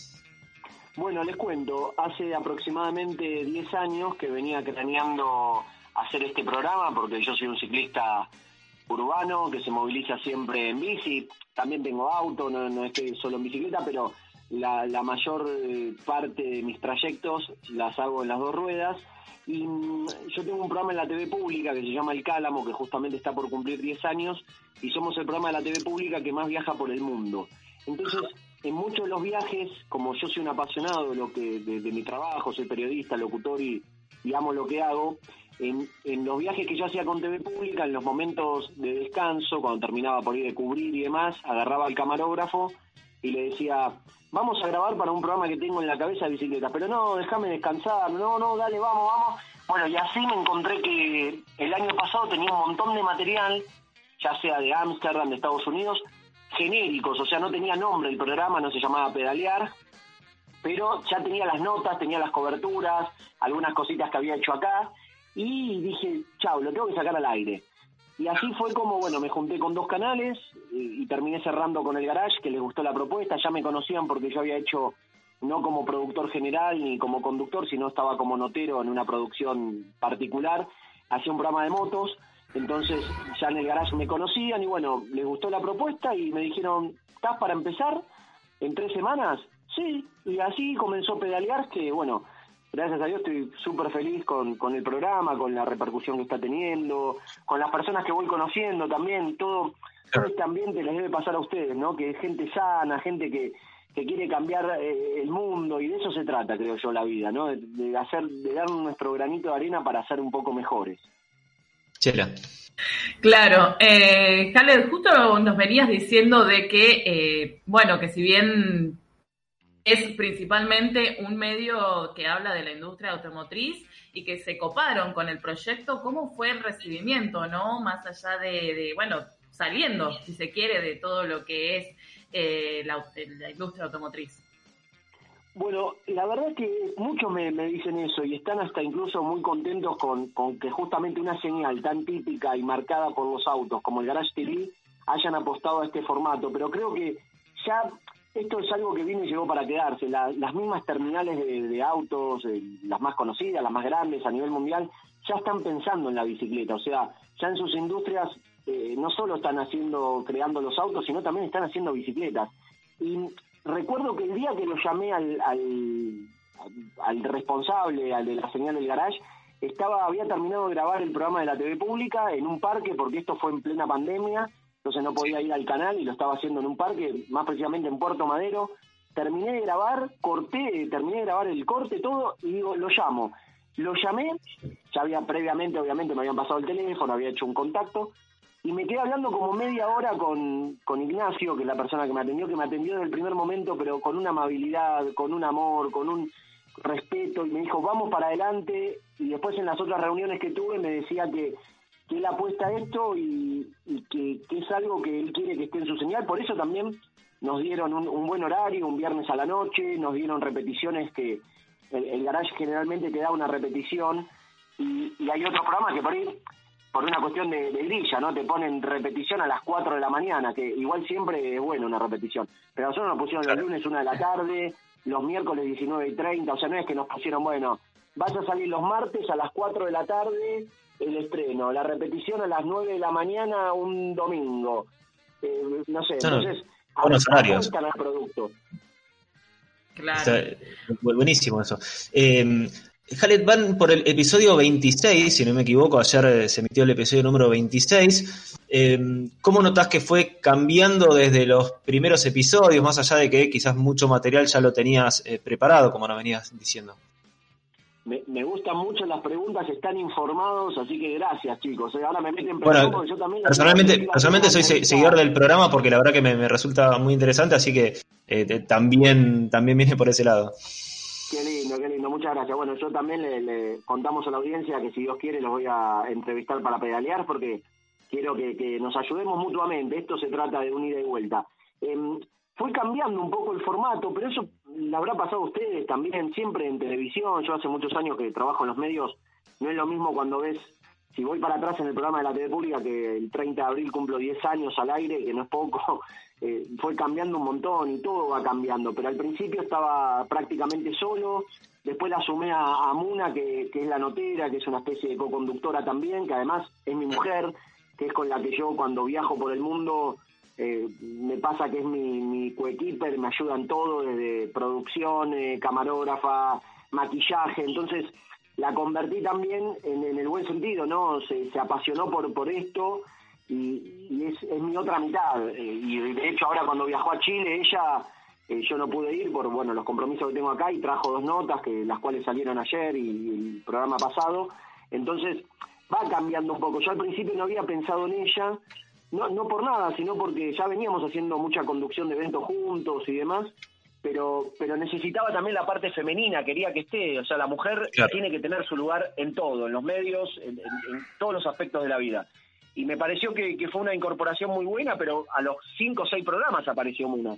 Y, Sí, sí. y bueno, y después, más adelante, seguramente vendrán secciones nuevas, eh, por ahí vendrá un notero, una otra notera, no sé, todo va cambiando, pero por ahora el formato se mantiene así como está y, y en media hora, bueno, hay que llenar, ustedes saben, ¿no? Una hora, dos horas de programa hay que llenarlo, imagínense media hora de televisión que hay que buscar imágenes, que hay que hacerlas, producirlas, lleva mucho tiempo, pero, pero bueno, con mucha pasión lo estamos haciendo. Sol. Sol te saluda. Eh, quería preguntarte, ¿cuál fue la nota que más les gustó, que más disfrutaron o que más les sorprendió por el, por el contenido de, de la nota en sí? Eh, Buena pregunta. A mí me pasa como, como comunicador que, que toda nota para mí es importante, que se motiva, que le pongo la pasión. Sí, después tenés el feedback del otro lado, porque a veces pasa que vos por vas con una ilusión, le voy a hacer una nota a tal persona y del otro lado es, bueno, ¿y cuánto hace que andás en bici? Dos años. ¿Y qué bici tenés? Una playera. Entonces no te la rema y por ahí se hace medio bodrio, pero eh, en el sentido de, de- si te tengo que decir una, son varias. Por ejemplo, me pasó que una de las primeras notas, justamente para darle el lugar a la mujer que se merece, yo quise que el primer programa eh, salga una mecánica de bicis y fue la que salió, que se llama Alicia, que está acá en el barrio de La Boca, que está bueno, La Boca, después sí. te voy a pasar el contacto para que, que la entrevisten, porque no hay muchas mujeres que tengan bicicletería. Entonces, ella me contó que una vez que salió la nota, la, la vio la madre y la madre se puso a llorar. Entonces, Qué bueno. Sí, eso, eso para mí está, está todo pago. Cuando yo digo, o sea, el, el programa, bueno, ustedes saben lo difícil que es buscar sponsors y demás, vamos a pérdida en lo económico, pero vamos en ganancia eh, en lo que es esto, ¿no? Cuando a mí me dicen, no, me emocioné, vi tal nota, o me, me reí, o la pasé bien, o me gusta el programa, yo ya todo todo ese esfuerzo que uno hace en, todo, y ustedes no les estoy contando nada nuevo porque les debe pasar lo mismo, o, o por ahí les pasa, eh, ya eso ya para mí está todo comprado. Y después eh, es como que cada nota ahora no sé, es que todas me gustan. Yo la de los viajes, la de los chicos empujando límites también, eh, o hace poco le hicimos a Valeria, una mamá que pedalea con su hijo, que, que, es- que lo adoptó y, y que lo lleva con su silla de ruedas. Bueno, toda nota es, es emotiva y a uno le gusta hacerla y, y bueno, y se compromete también con el que está del otro lado. Hablando de entrevistados, te manda un saludo eh, Héctor de Lepiane, que es eh, columnista del, del programa, que ayer justo salió la, la nota de Vera Bikes.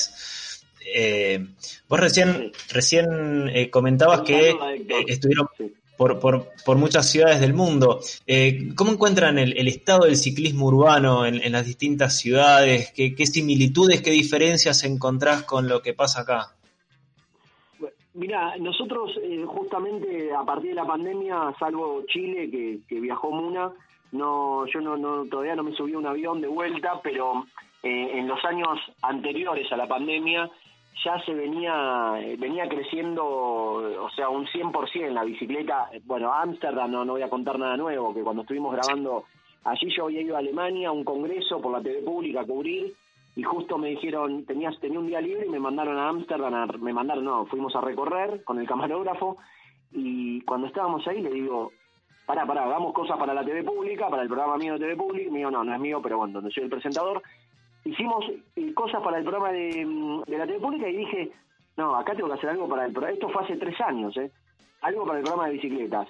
Claro, yo era la primera vez que iba a Amsterdam, sí, la había tocado de reojo, saber, sabiendo que, bueno, que la bicicleta, pero no lo podía creer, es como, para nosotros, yo soy justamente musulmán, que tenemos la Meca, que es nuestro lugar de, de peregrinación, bueno, la Meca de las bicicletas, o sea, eh, no podías caminar, entonces yo dije, acá tengo que hacer algo, bueno, me puse a hacer las notas, y después otra de las notas que hice, porque después viajé, viajo a muchos países árabes, que algunos me preguntan cómo, de paso se los cuento, que está bueno que se sepa, cómo es el tema de la movilidad con las bicicletas.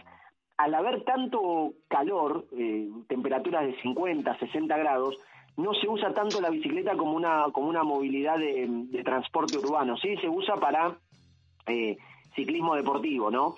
¿Por qué? Porque es tanto el calor que, a ver, nosotros que nos gusta la bici andamos con lluvia, con calor, pero bueno, son son ciudades que por ahí no están tan preparadas ni para caminarlas ni para andar en bici. Hablo, no hablo de Egipto, hablo de, por ejemplo, no sé, los Emiratos Árabes Unidos, Arabia Saudita, países que, lo hablo con conocimiento de causa porque estuve varias veces. Pero, por ejemplo, no sé, cuando estuve en Estados Unidos, eh, veía también lo que es la, la movilidad, cómo, cómo estaban tratando de hacer calles con bicisendas, calles cortadas para los autos y, y que estén solo las bicis. Entonces ahí también, eso fue hace como cuatro años, dije, vamos a agarré la cámara y hice notas. Bueno, que esas notas las quemé el primer, los primeros programas salieron todo, Ámsterdam, Estados Sí. Unidos. Pero, pero es un cambio que está pasando a nivel mundial y ahora obviamente con la pandemia se, se potenció. Eh, vos mencionabas recién que ustedes tienen bicicleta, vos sos un urbano. ¿En qué bicicletas andan? Mira, yo eh, es muy loco lo que me pasa. De hecho, cuando voy por la calle eh, andando en bici, me le pongo al lado a algún ciclista y le digo, hola, ¿te gustan las bicis? Te, te miran como diciendo, ¿este de dónde salió? Eh, yo estoy con el casco, barbijo, no se te ve, entonces este me va a robar, ¿qué, qué va a pasar? De hecho, ahora les voy a contar una anécdota muy linda que me pasó con unas chicas. Yo tengo una, una bicicleta Olmo, una común y corriente, de hecho, hasta me miran la bici típica, es como decir, no sé, hago un programa de auto y, vas con, no, no por desmerecer a la Olmo, al contrario, pero es una bici ya que tiene un, un par de años, no es que está toda impecable, de hecho a veces duerme en la calle y la agarra la lluvia, eh, me, me creo que estoy en Ámsterdam, porque la dejo en la calle hasta ahora, gracias a Dios nunca me pasó nada, tengo un buen candado, pero pero pero te miran como diciendo, ¿cómo hace un programa de bici? Tiene no Toda la gente se piensa que uno tiene que venir con la super bicicleta, que yo, Claro. cualquiera puede andar en bici con cualquier bicicleta, y hace poco con las chicas de las Campis, que le hicimos notas, que son un grupo de, de ciclistas, y mm, cuando me paré que eran ocho o nueve chicas que estaba, yo iba justo en ese momento con la bici a correr, a la mañana, un domingo nueve de la mañana, entonces me les paro al lado con la bici y lo que me dijeron después, hasta que yo empecé a hablar, era que pensaban, dijeron, chavo, este pibe nos roba. pero Sí, bueno, es, es un poco como vos decís, en, en- vos ves las imágenes y no andan con las super bicicletas, andan con bicicletas de lo, lo más comunes que hay, no, no son nada del otro mundo. Sí, sí, pero muy, muy gracioso las chicas, hasta que una dijo, no, no, pará, pará, es el chico del programa de bicis, y otra dijo, sí, yo te veo en, en el programa también de la TV pública, entonces, bueno, ahí es como que, que no quiero decir que por uno- porque uno esté en la tele no, no, no puede hacer cosas malas o buenas, bueno, gracias a Dios yo no hago nada malo, pero digo, eh, se les dio confianza y dije, no, no nos va a robar, este chico no, no es un ladrón. Qué bueno. Eh, ¿Y, cuáles son los lugares, los lugares preferidos para andar? ¿Cuáles son tus, tus lugares?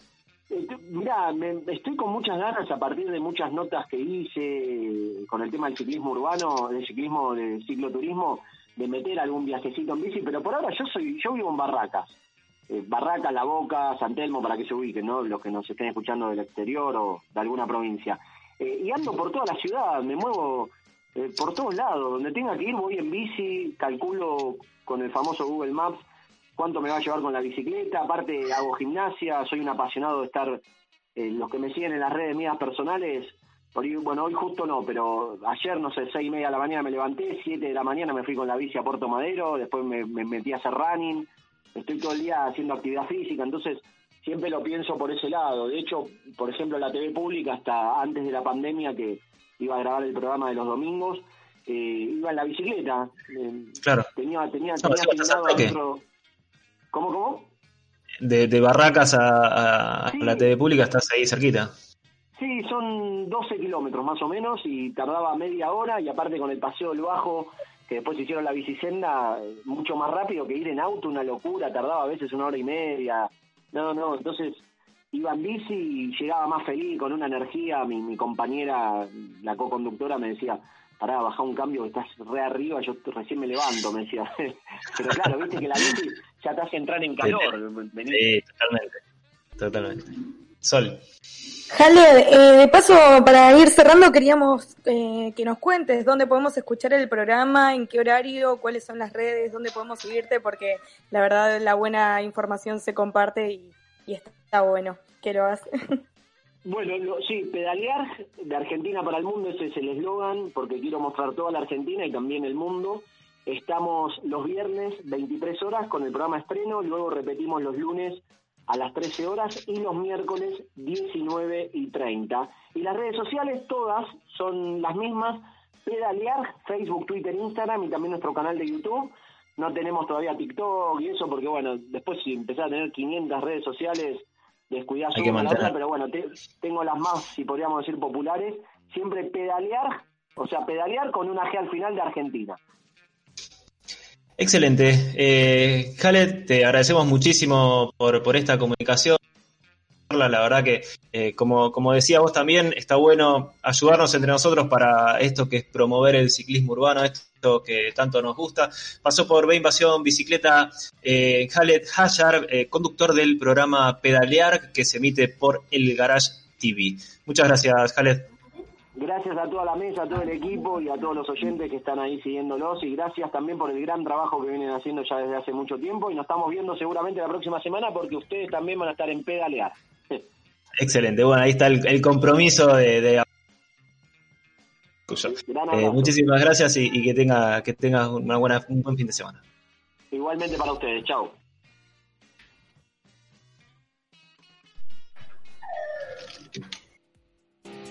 Si te gusta nuestro programa y querés seguir apoyándonos para brindarte el mejor contenido relacionado al ciclismo urbano, entra a deinvasionbicicleta.com.ar y entérate cómo podés colaborar con nosotros, por lo mismo que te saldría invitarnos una cerveza.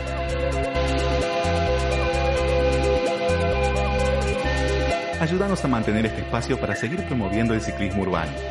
Colaborando además, vas a estar participando de los sorteos y beneficios que anunciemos durante la temporada.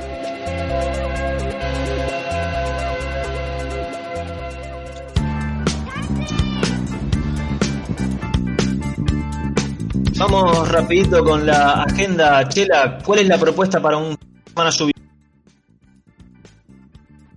Bueno, y si bien el día ahora, como ya podrán ver, se está como queriendo despejar, igualmente podemos optar por estas películas que les voy a recomendar. No vamos a estar hablando de las conocidísimas, por ejemplo, Premium Rush del 2012 de Susan Gordon, donde es un Life de New York, donde atraviesa varios problemas, o tampoco la Quicksilver de 1986, protagonizada por un jovencísimo Kevin Bacon, donde también decide volverse a la vida de Life.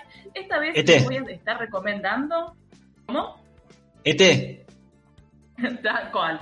No, no, no, este no. Eh, vamos a seguir por la línea de las bicis y la primera peli es una peli de suspenso y drama que se llama Alicat, una película del 2016, donde cuenta la historia de un life y sus amigos, también que en la vida de adolescente, de sustancias y de juntadas, en el medio de una entrega sucede un hecho donde queda registrado con su GoPro que la lleva en el casquito y empieza toda una cuestión de persecución, drama, mafia, política, que la verdad que está buenísima y se las recontra recomiendo porque tiene mucha adrenalina la, la película.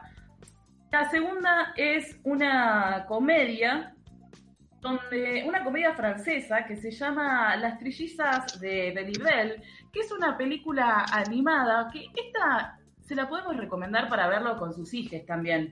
La película, como les comentaba, es del 2003 y está dirigida por Sylvain Comet, donde mm, no hay mucho diálogo, gran parte de la narrativa se transmite a través de canciones y de pantomimas y está película son, está puesta en tres partes, ¿no? La primera es la historia de la infancia de Chamien, que es un niño que queda huérfano a cargo de su abuela y cuenta cómo es el acercamiento con la bicicleta para escapar un poco de toda esta cuestión que lo atraviesa en su niñez y quedar huérfano, básicamente.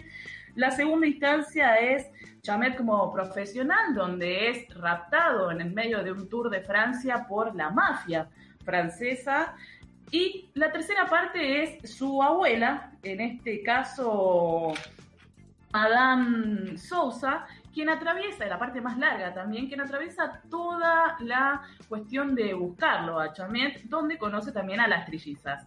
Es una película hermosa, como le decía, para ver con los niños en un sábado lluvioso, porque deja un mensaje muy bonito de superación y todo lo que atraviesa la, la abuela, ¿no? La tercera que el tiempo nos apremia, se llama The Flying Scotsman, que es una peli británica del 2006 basada en la vida y la carrera del ciclista escocés Graham Obre, que está protagonizada por Johnny Le Miller. La película está, cuenta todo lo que atraviesa Brown al romper el récord, en realidad para romper el récord de la distancia de una hora, o como dice un amigo chileno, distancia de pista. Y tiene una particularidad que toca temas bastante sensibles, como por ejemplo la, depresión y los trastornos bipolares. Eh, atraviesa situaciones donde tiene una vida que no deja su trabajo, se, se larga, tiene un, un, taller donde no le va muy bien, eh, el niño sufre bullying. Es una historia bastante enriquecedora Toca también la historia, como les comentaba, de este ciclista reconocido, donde tiene una obsesión donde no puede armar su propia bicicleta. Esta intención al no encontrar una bici que se adapte a sus necesidades, atraviesa la situación de hasta terminar armándola con partes de un lavarropa. Pero no les voy a contar más, véanla, porque la verdad que es una peli muy bonita. La cuarta película, y con esto terminamos la sección de pelis, se llama Dos Segundos, que también es una película francesa, pero en este caso está basada sobre la vida de Laurie, que es una chica que tiene que decir adiós a una de sus pasiones por un error absurdo. La protagonista corre en carreras de bici, en una de ellas pierde la oportunidad de ganar, nada más al poquito tiempo de comenzar. Laurie descubre eh, una cana en el pelo antes de salir y por dos segundos queda descalificada ¿no? de, esta, de esta carrera. Avergonzada y enfadada decide irse a vivir a Monterreal y quedarse un tiempo con su hermano, un físico experto en perder mujeres en teorías de la relatividad. Eh, el siguiente trabajo como repartidora conoce a un chico donde comparte muchas cosas y también es corredor de bici, ¿no? Por lo que deja instalado, queda instalada ahí en la ciudad. Al principio hay cierta enemistad entre ellos, pero bueno, se consideran rivales, pero poco a poco se van conociendo y pasan a ser mejores amigos, casi amantes. Los dos aprenden una hermosa lección que es la de la relatividad del tiempo. Así que todas estas películas las vamos a estar subiendo. La mayoría no están en los canales que hoy en día podemos encontrar o la, el, fax y el acceso que hay, que hay, pero vamos a estar armando un posteito para que puedan bajarlo con nuestros conocidísimos bajadores o buscadores que usábamos hace un tiempo como Torrent y demás para que puedan verlas. Por último, y para cerrar, les quiero recomendar eh, un documental que ya tiene que ver con el, el, ambientalismo, ¿no? Este sí lo van a poder encontrar en Netflix, es un documental nuevo de este año, del 2021, y se llama Seaspiracy, donde eh, trata el, un director que es apasionado por los océanos y decide realizar un documental en el que eh, se demuestra el daño que hace el humano en las especies marinas, en los océanos. Habla mucho sobre eh, por qué fallecen las ballenas y los delfines en, en, los, en los océanos y los mares al encontrarse sus estómagos llenos de plástico. Pero todo esto empieza a dejar a, a vea un trasfondo de realmente lo que sucede en, en, estas, en este país, en este caso en Japón, y es la sobrepesca, ¿no? ¿Qué es lo que sucede en realidad? ¿Por qué hay, tanta, hay tantas ballenas o tantos delfines que son eh, que los matan, ¿no? Que son masacrados. Y también cómo la mano del hombre, en este caso, hace una mención a Mitsubishi, que es una de las empresas número uno en eh, estar atrás del negocio del atún rojo, que es de los más caros, como sabrán, cómo evaden toda la cuestión de la matanza de, de delfines con eh, para mantener la sobrepesca, ¿no? Así que ah, esas son la, las recomendaciones para este sábado, que ya se está despejando, parece que sí, que no, y para que puedan disfrutar con unos pochoclos, unas tortas fritas o lo que más les guste. Excelente, bueno, si, la, si el plan de hoy es quedarse en casa porque el tiempo no acompaña, aquí tenemos las recomendaciones de Chela para aprovechar, ver pelis, comer eh, durante la tarde y ver cómo llueve por la ventana. Eh, excelente, Chela, muchísimas gracias entonces por tu agenda. Eh, llegamos al final del programa del día de hoy. Sí, así es. Un programa, un programa bastante cargadito. La verdad que tuvimos un hermoso programa de sábado. Sí, muy lindas la, las entrevistas, tanto con Alejandro de Champa Bike como con Khaled. Eh, muy, muy lindas eh, entrevistas, muy se, nota que gente que hace las cosas con mucha pasión. Eh, Chela, ya que estabas hablando vos, ¿qué tenemos este miércoles a la noche en EQ Radio? Este miércoles a la noche, eh, la verdad es que estamos todavía en, en, muy medio de producción. Siempre me agarras ahí en, en la producción de, del programa de maldita transmisión, pero bueno, hay varios temas que vamos a estar tocando seguramente, que es como por ejemplo lo que está sucediendo con el reprocram y los cuatro años de proyecto por la legalización del aborto, donde está sucediendo algo muy interesante y es que después de cuatro años condiciones no son las que se esperaban, si se quiere, para todo el tiempo que transcurrió, ¿no? Hay un problemita y es que quienes se anotan como eh, cultivadores solidarios no pueden a, acceder a otro tipo de categorías, como por ejemplo cultivar en sus casas, y estamos hablando del cultivo particularmente de eh, cannabis medicinales, claro. fuera de todo lo que es el cannabis recreativo es bastante importante, así que vamos, vamos a estar sobre esa situación y bueno, pasaron cosas y todo el delirio de siempre y la música que nos gusta pasar. Bien, miércoles a las 20 horas aquí por EQ Radio.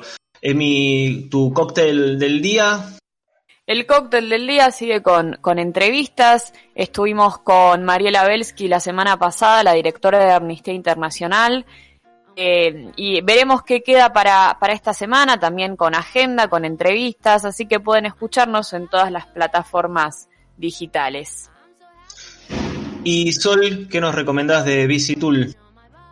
En Visitool esta semana, como, y, como siempre, pueden encontrar en el GPS eh, cualquier espacio bike friendly. Si se despeja y, quieren salir a pedalear, ahí pueden encontrar lugares para, para pasear y descuentos en bicicleterías, en cafeterías eh, que estén asociados a la comunidad Visitool. Si no la descargaste, no sé qué estás esperando. Eh, muy bien, llegamos al final del programa del día. Estuvo Natalia Pereira Ortiz en la operación hoy Seba Fernández, la columna a cargo de Juan Ignacio Cabaña y estuvimos conduciendo Chela Duarte, Sol Mendoza, Emi Fantacón y quien les habla Matías Abalone. Nosotros nos volvemos a encontrar el próximo sábado a las 10 de la mañana, como siempre, aquí en EQ Radio. Anden con cuidado, respeten al peatón, usen luces de noche, pero no dejen de andar en bici porque nos hace feliz. Buena cosa. And I ride past on my bike. I'm going round the block. My tummy's rumbling. My mom is selling tickets to broccoli and fish.